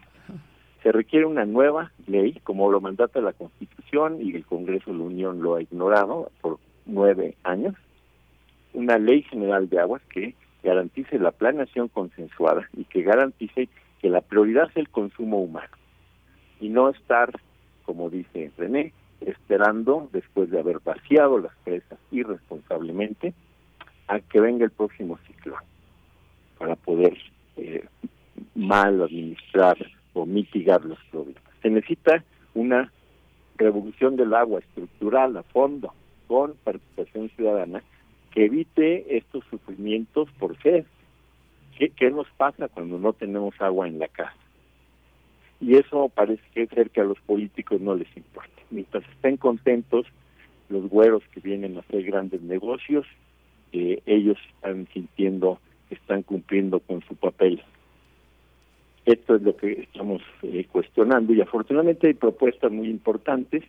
Está ya un proyecto sumamente maduro y consensuado eh, en un largo proceso de nueve años de ley general de aguas que se va a someter al Congreso de la Unión eh, con el apoyo de un dictamen, de una sentencia de la Suprema Corte de Justicia que el 24 de enero de este año eh, calificó de omisión la que ha tenido el Congreso de la Unión eh, al no haber cumplido con eh, la obligación que tenía desde 2003 de haber legislado una ley general de agua. Pero para poder construir bien necesitamos quitar la ley salinista que solo favorece a los grandes intereses extranjeros y legislar en base a los consensos que se han construido en esta década. Eh, ¿cómo, ¿Cómo lo ve René Moreno esta cuestión? ¿Cómo se ve el camino legislativo para lograr una nueva ley o una reforma, una nueva ley, una revisión a profundidad como se requiere de la ley eh, de, de aguas nacionales? ¿Cómo se ve frente a este acuerdo también? Eh, sí, creo ahí este que nos ha quedado de ver el, el Congreso, tanto la Cámara eh, sobre todo la Cámara de Diputados. En la legislatura pasada, eh, tanto integrantes de, un grupo parlamentario como Morena como el del PAN, eh, en este caso el que ahorita está como encargado del organismo operador del agua aquí en Chihuahua, Mario Mata, y en su caso me parece era el diputado Flores Anguiano, eh, básicamente se dedicaron a legislar en contra de esta eh, dictamen del que habla Pedro, ¿no? Es que en su lugar lo que trataron de hacer fue hacer esas eh, funciones de gatopardismo, ¿no? Cambiar todo para que nada cambie, manteniendo el régimen concesional, que básicamente es el fondo del problema, intacto, ¿no? Lo que hemos visto ahorita con la presidencia de Rubén Gregorio Muñoz Álvarez no es tampoco muy alentadora, ¿no? Porque sí parece que tienen prisa para aprobar, pero no parece que están retomando todas estas eh, propuestas eh, que se han hecho desde eh, la sociedad organizada, desde, desde pueblos y comunidades, desde academia, y, y en su lugar parece que quieren como descubrir el hilo negro y generar este propuestas que son más cortas de alcance, que dejan el régimen de concesiones intocado, que al final es el problema más grande que tenemos ahorita a nivel eh, nacional, ¿no? Como comentaba Pedro, por ejemplo, aquí en el norte del país el problema que tenemos es este que exportamos eh, agua virtual en forma de productos como nueces pecanas, eh, como cítricos en Monterrey, como, como cerveza. Y, el problema también es un problema de fondo de diseño, y, decimos que es un problema de fondo de diseño porque la ley eh, de aguas nacionales que está vigente pues tiene truco, ¿no? En el apartado de definiciones, eh, lo que definen como uso agrícola, como uso pecuario, pues no se parece al uso real que se le dan en las concesiones, ¿no? Eh, las concesiones, aunque si bien tienen nombre de uso agrícola, pues en realidad hacen un uso agroindustrial de la misma, ¿no? Voy a poner un ejemplo aquí en Chihuahua, tenemos este una empresa que se dedica a la producción de manzanas, la más grande del país, se llama Agropecuaria La Norteñita, y tiene títulos de concesión para 45 millones de metros cúbicos al año. Eh, que serían como 45 mil millones de litros al año, ¿no? Eh, y para esto el problema que tenemos es que es un caos el sistema concesional, ¿no? Eh, por estos 45 millones de metros cúbicos, la empresa paga cero pesos por ley federal de derechos, porque además subsidiamos un mal entendimiento de lo que entendemos como uso agrícola, ¿no? aunque, aunque tienen miles y miles y miles de hectáreas para la manzana, en una zona desértica, eh, la ley está hecha a modo para que pueda servir para la industria de exportación, ¿no? En este caso puede ser la industria de las manzanas, puede ser la industria de la nuez. Eh, y, qué es lo que hace? Pues depleta a los acuíferos, ¿no? la forma en la que nos abastecemos de agua en el norte del país es por fuentes subterráneas principalmente. Y, por ejemplo, en el caso del estado de Chihuahua, de 62, me parece, 67, no recuerdo bien el número de acuíferos que hay en el estado, eh, 41 están sobreexplotados. ¿no? Ese es un problema que tenemos por un régimen eh, concesional hecho para generar el agua como mercancía y no como derecho humano. ¿no? Y el problema, pues sí, de fondo es este del Congreso de la Unión, porque lo primero que tenemos que cambiar es esta ley de aguas nacionales y coincido con lo que dice Pedro, tenemos que derogar esta ley y en su lugar meter un cambio al régimen concesional, que es el problema de fondo que tenemos. Las sequías que vivimos ahora eh, se le conocen en la academia como sequías eh, sociales, ¿no? el problema que vemos a, nivel social, pues son problemas este que sí se dan en el nivel este ecológico, pero que podrían haber sido prevenibles si hacemos un mejor manejo hídrico del país, que no lo hemos hecho desde el 92. Nos dijo desde el principio el doctor Moctezuma Barragán, hay esperanza y ahora también eh, René Moreno nos dice, sí, hay soluciones. Es una cuestión multifactorial, muy compleja. No todo es el cambio climático, pero sí hay cuestiones que estamos viendo que se repiten en otros países con una administración diferente, con prácticas políticas distintas. Eh, a mí me gustaría que nos explicaran un poco de, esta, eh, de esta cuestión a veces contradictoria o que se ve desde fuera contradictoria. ¿Por qué vemos terribles inundaciones eh, en, en algunos sitios a ciertas fechas y severas sequías en, eh, en otros sitios. Eh, ¿cómo, ¿Cómo explicar? esto es algo que además me parece que se preguntan en muchos lugares, en muchos países, incluido Alemania, con las terribles inundaciones que tuvieron el año pasado, sí, 2021, que han tenido recientemente y ahora con esta sequía, con este calor, esta ola de calor extremo que está azotando el continente europeo. ¿Cómo, ¿Cómo hacer este, este análisis? ¿Qué, ¿Qué nos dicen estos, esta expresión de los fenómenos naturales? Eh, cualquiera de los dos. Bueno, doctor Moctezuma Barragán, por favor. Sí, es una excelente pregunta, que usted lo dice, es muy contradictorio. En el día extrema entre febrero y junio haya inundaciones entre agosto y octubre. Y esto tiene que ver con un modelo de agua primera la ley de aguas nacionales, es un modelo extractivo, desecho de corto plazo, buscando impulsar grandes negocios, grandes ganancias, cuyo ejemplo principal es este el base del túnel del Sur Oriente, que ya causó muertos en Tula en septiembre. Creo que, perdón, doctor Moctezuma. Perdón, doctor, es que estamos, se está cortando la, la, comunicación, entonces dejamos en pausa esa participación para poder retomar y, este componer, componer la línea, eh, ya la producción está en ello, pero vamos, René Moreno, pues esta cuestión, este fenómeno y estas contradicciones que vemos y que nos preguntamos por qué, por qué ocurre de, eh, en algunas fechas esta sequía y en otras, bueno, lo hemos visto en Ciudad de México, inundaciones, eh, ¿a, qué, ¿a qué se debe? Pues como lo dices, este se debe a un problema de, de crisis este, climática que se acrecenta con un, una mala regulación hídrica, ¿no? Eh, lo que vamos a ver a futuro van a ser más este periodos de, de sequía más intensos y periodos de lluvias más intensos. Eh, eh, más bien este imaginémoslo como las lluvias que antes se concentraban en un periodo más amplio, ahora se van a concentrar en un periodo más corto, este con una cantidad mucho más copiosa y no tenemos este infraestructura, digamos, para eh, soportar eso y al mismo tiempo vamos a tener eh, sequías más fuertes que van a acabar con eh, buena cantidad de, de, las plantaciones, ¿no? Pero aunado a eso, el problema que tenemos este de fondo es que, digamos, el banco que tenemos de agua que está en el subsuelo lo estamos mal administrando. Entonces, este, a este problema de crisis eh, planetaria eh, que nos estamos enfrentando, tenemos un problema también de muy mal manejo hídrico del agua que tenemos en el, en el subsuelo.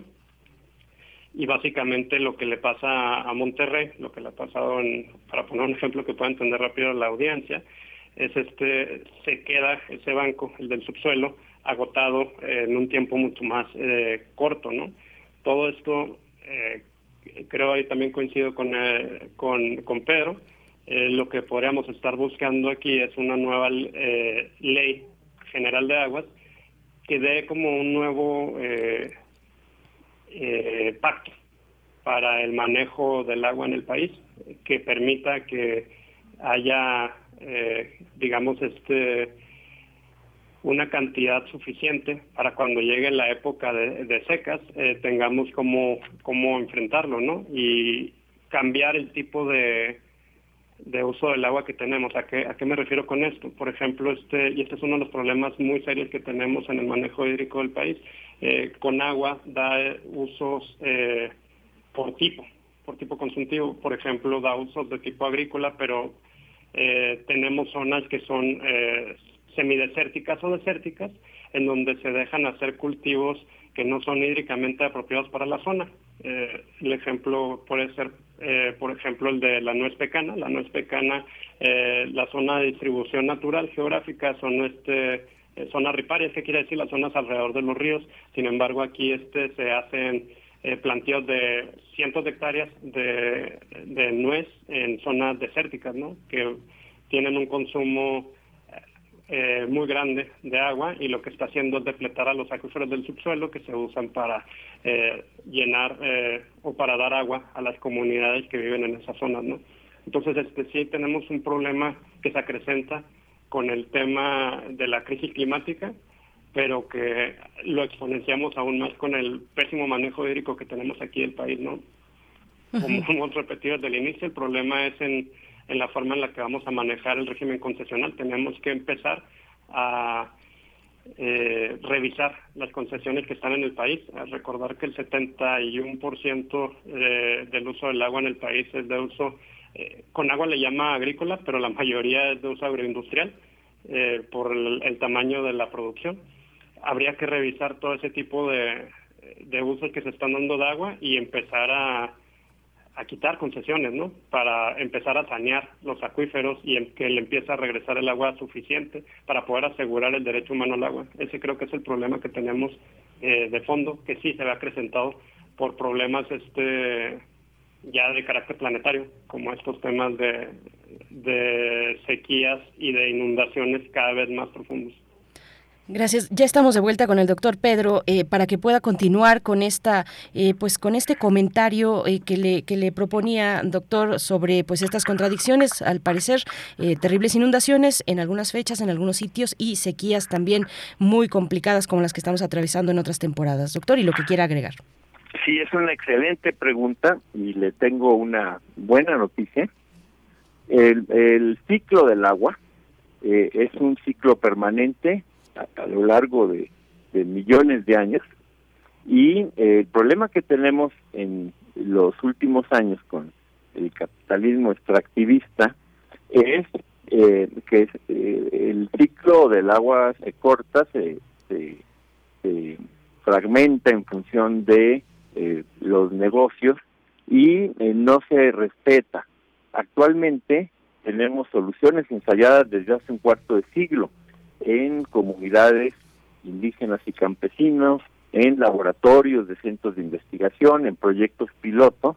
Está, por ejemplo, el proyecto de habilitación del lago Tláhuac que precisamente busca cambiar el paradigma de un paradigma extractivista a un paradigma de gestión de ciclos.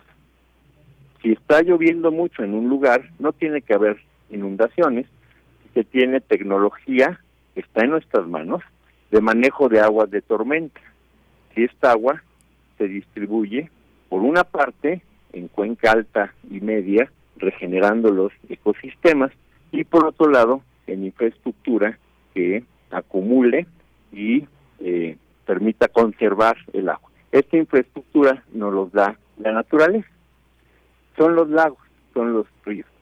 El lago Tlahuajico tiene capacidad en una primera etapa bien manejada para proveer agua, de esta agua que causaría de otra manera inundaciones para 900 mil personas. Está colindando con la Sierra de Santa Catarina, donde 625 mil personas carecen de agua en el estiaje, hasta por 17 días. Se les atiende por tandeo. La situación ha mejorado mucho con el actual gobierno de la doctora Sheinbaum. Sin embargo, ahí hay una cuestión estructural fácilmente solucionable. Afortunadamente está este proyecto del cual podemos hablar más adelante eh, para que eh, se respete el ciclo del agua y las aguas de lluvia se acumulen para cuando llegue la sequía puedan ser utilizadas. Hay tecnologías de captación de agua de lluvia, micro, meso y de gran estada, que son la gran solución. Hasta ahorita el gobierno de la ciudad ha avanzado mucho en eh, tecnologías de captación domiciliaria.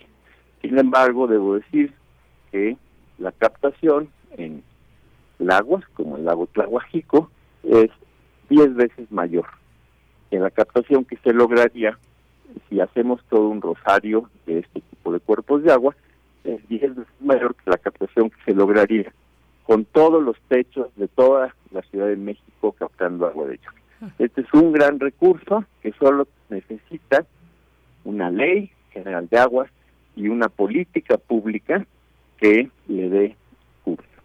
Y quiero corregir una cuestión que ahorita están intencionalmente manejando algunos intereses, nosotros les llamamos la hidrocracia, o los aguatenientes, hablan de una reforma a la ley de aguas nacionales. Lo que la Constitución marca muy claramente en su artículo cuarto, desde el 8 de febrero de 2012 y en el transitorio 3, es la necesidad de una ley general de aguas que abarca, además de, este artículo, que abarca el artículo primero sobre la prioridad de los derechos humanos, el artículo segundo sobre los derechos de los pueblos originarios sobre las aguas en su territorio, el artículo 27 que eh, defiende las aguas nacionales.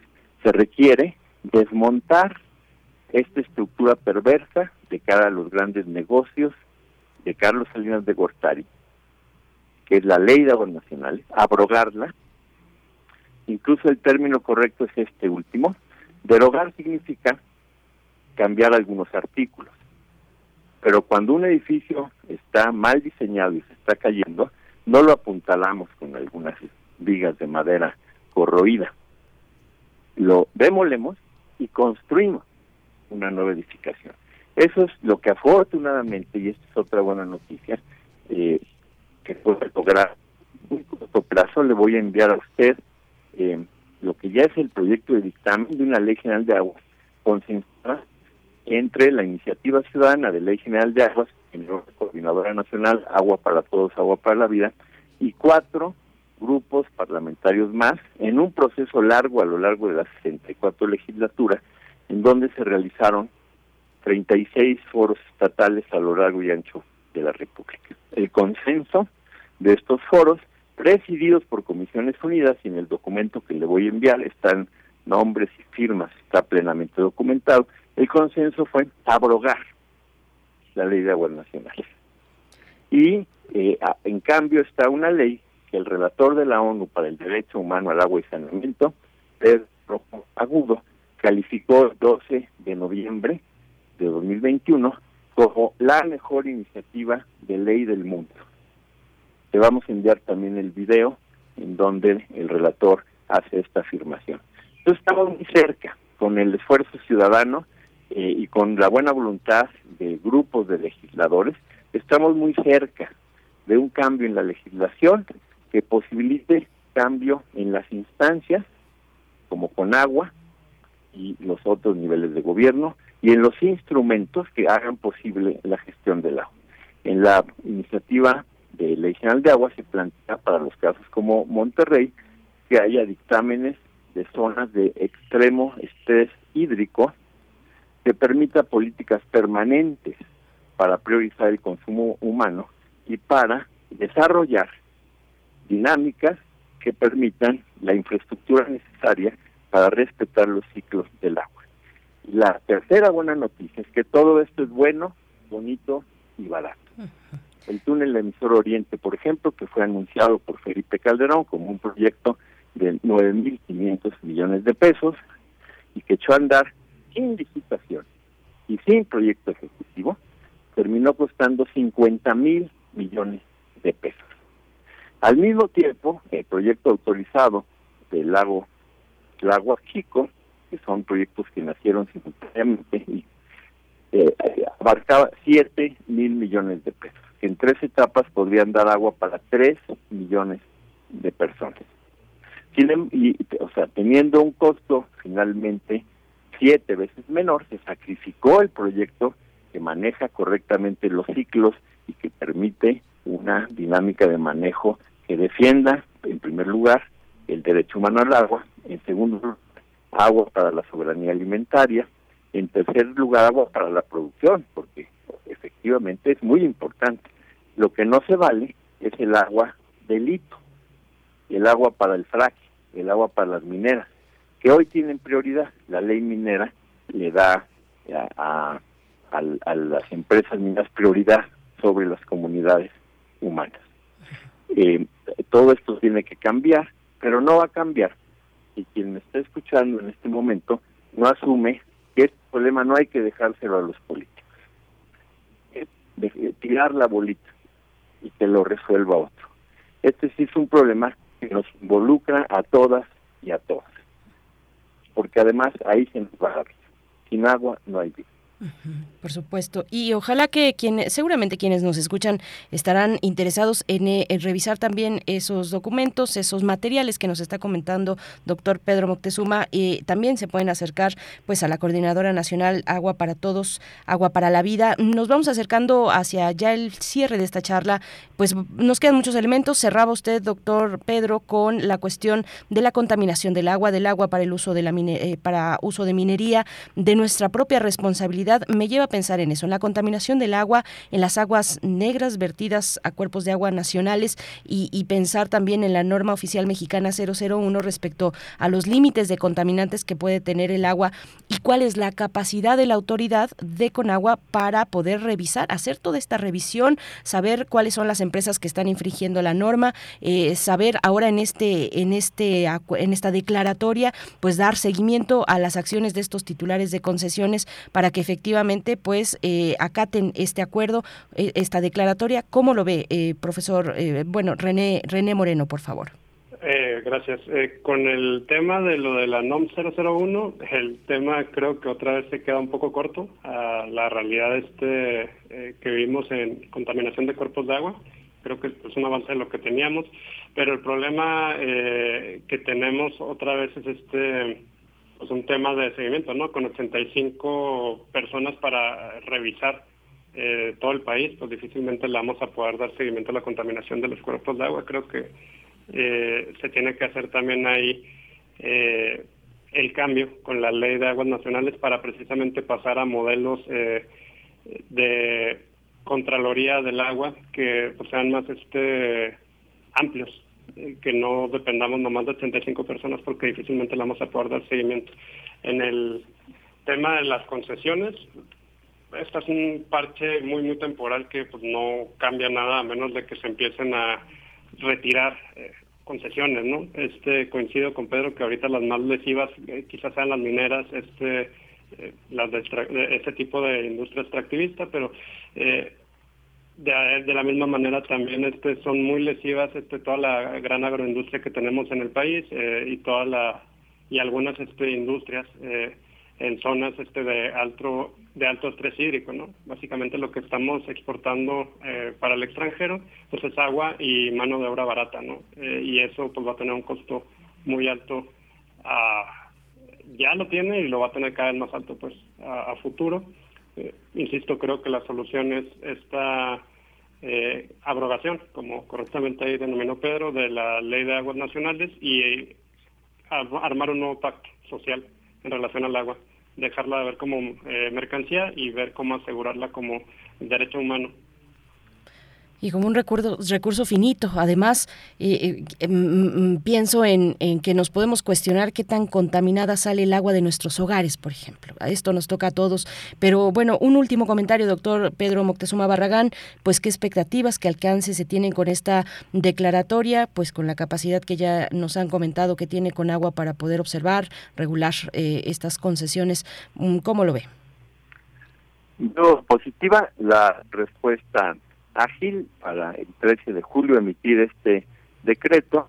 Me parece que con agua se está poniendo las pilas en este momento y que eh, eh, hay otra medida del presidente de la República eh, para complementar la presa Cerro Prieto y La Boca, que están sin agua hoy, con una tercera presa, La Libertad, que será terminada el 31 de diciembre de 2023 todo esto me parece muy positivo, pero ojo, no podemos esperarnos al niño ahogado para tapar el pozo.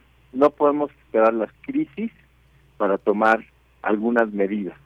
Tenemos que trabajar este tema que conocemos a fondo como algo nos va a dar la Ley General de Aguas con instancias nuevas, con participación ciudadana, con participación de científicos y gran saber popular que durante miles de años todavía los sistemas comunitarios de agua en los pueblos originarios gestionan el agua en su territorio.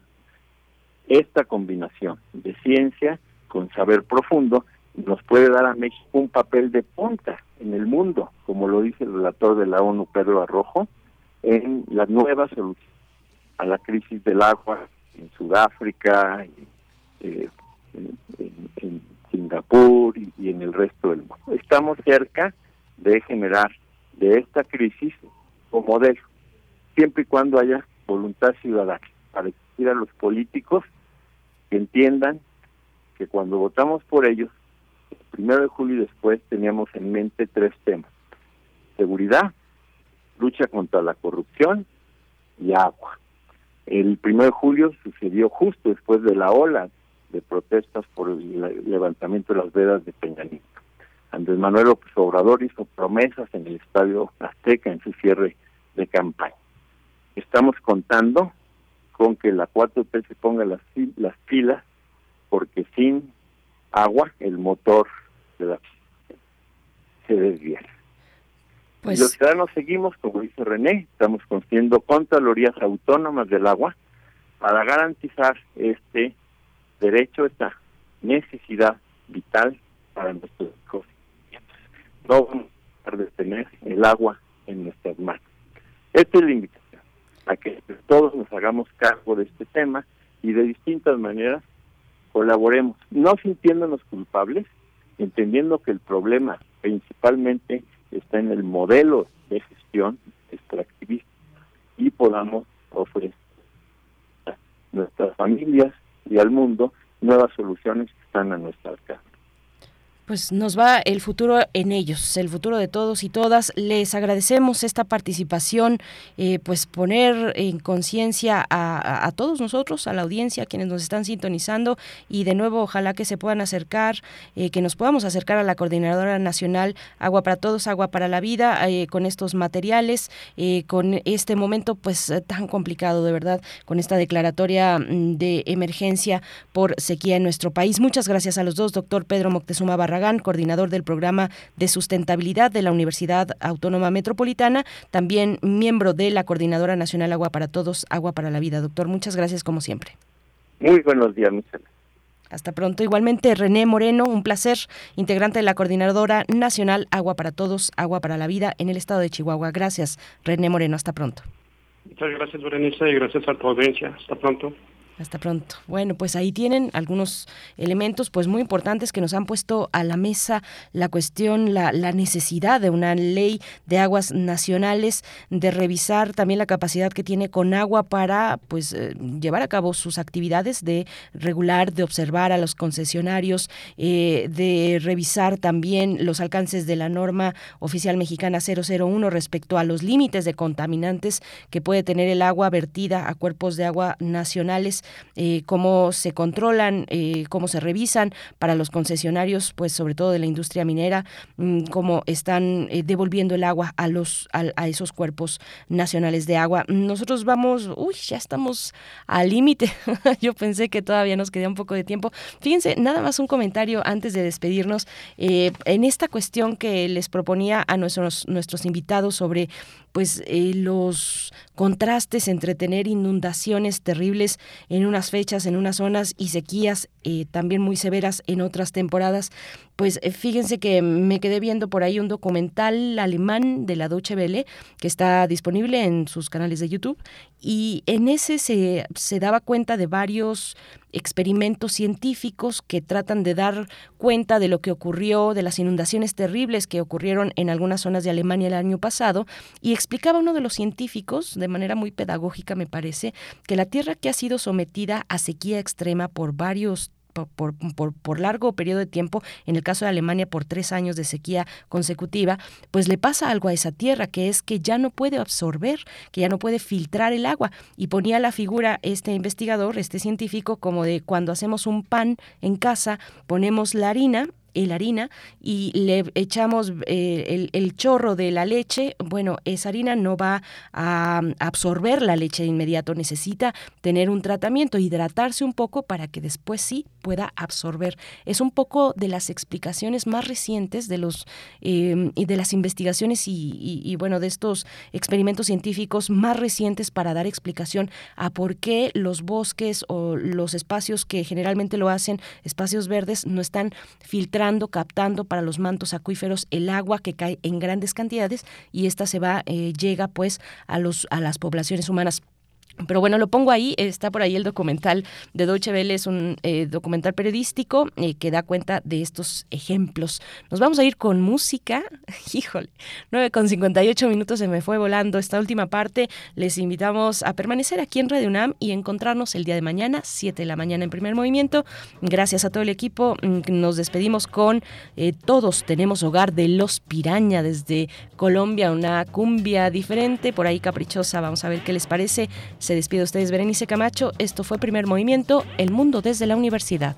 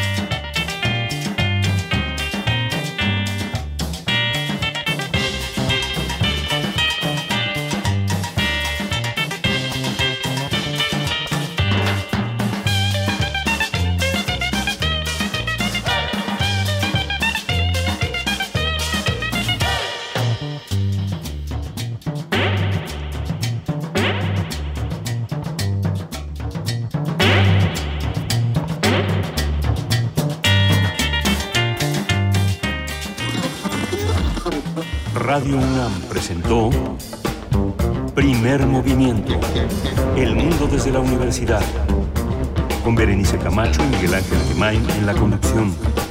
Rodrigo Aguilar y Violeta Berber, producción. Antonio Quijano y Patricia Zavala, noticias. Miriam Trejo, coordinación de invitados. Tamara Quirós, redes sociales. Arturo González, operación técnica. Locución, Tessa Uribe y Juan Staca. Quédate en sintonía con Radio UNAM. Experiencia sonora.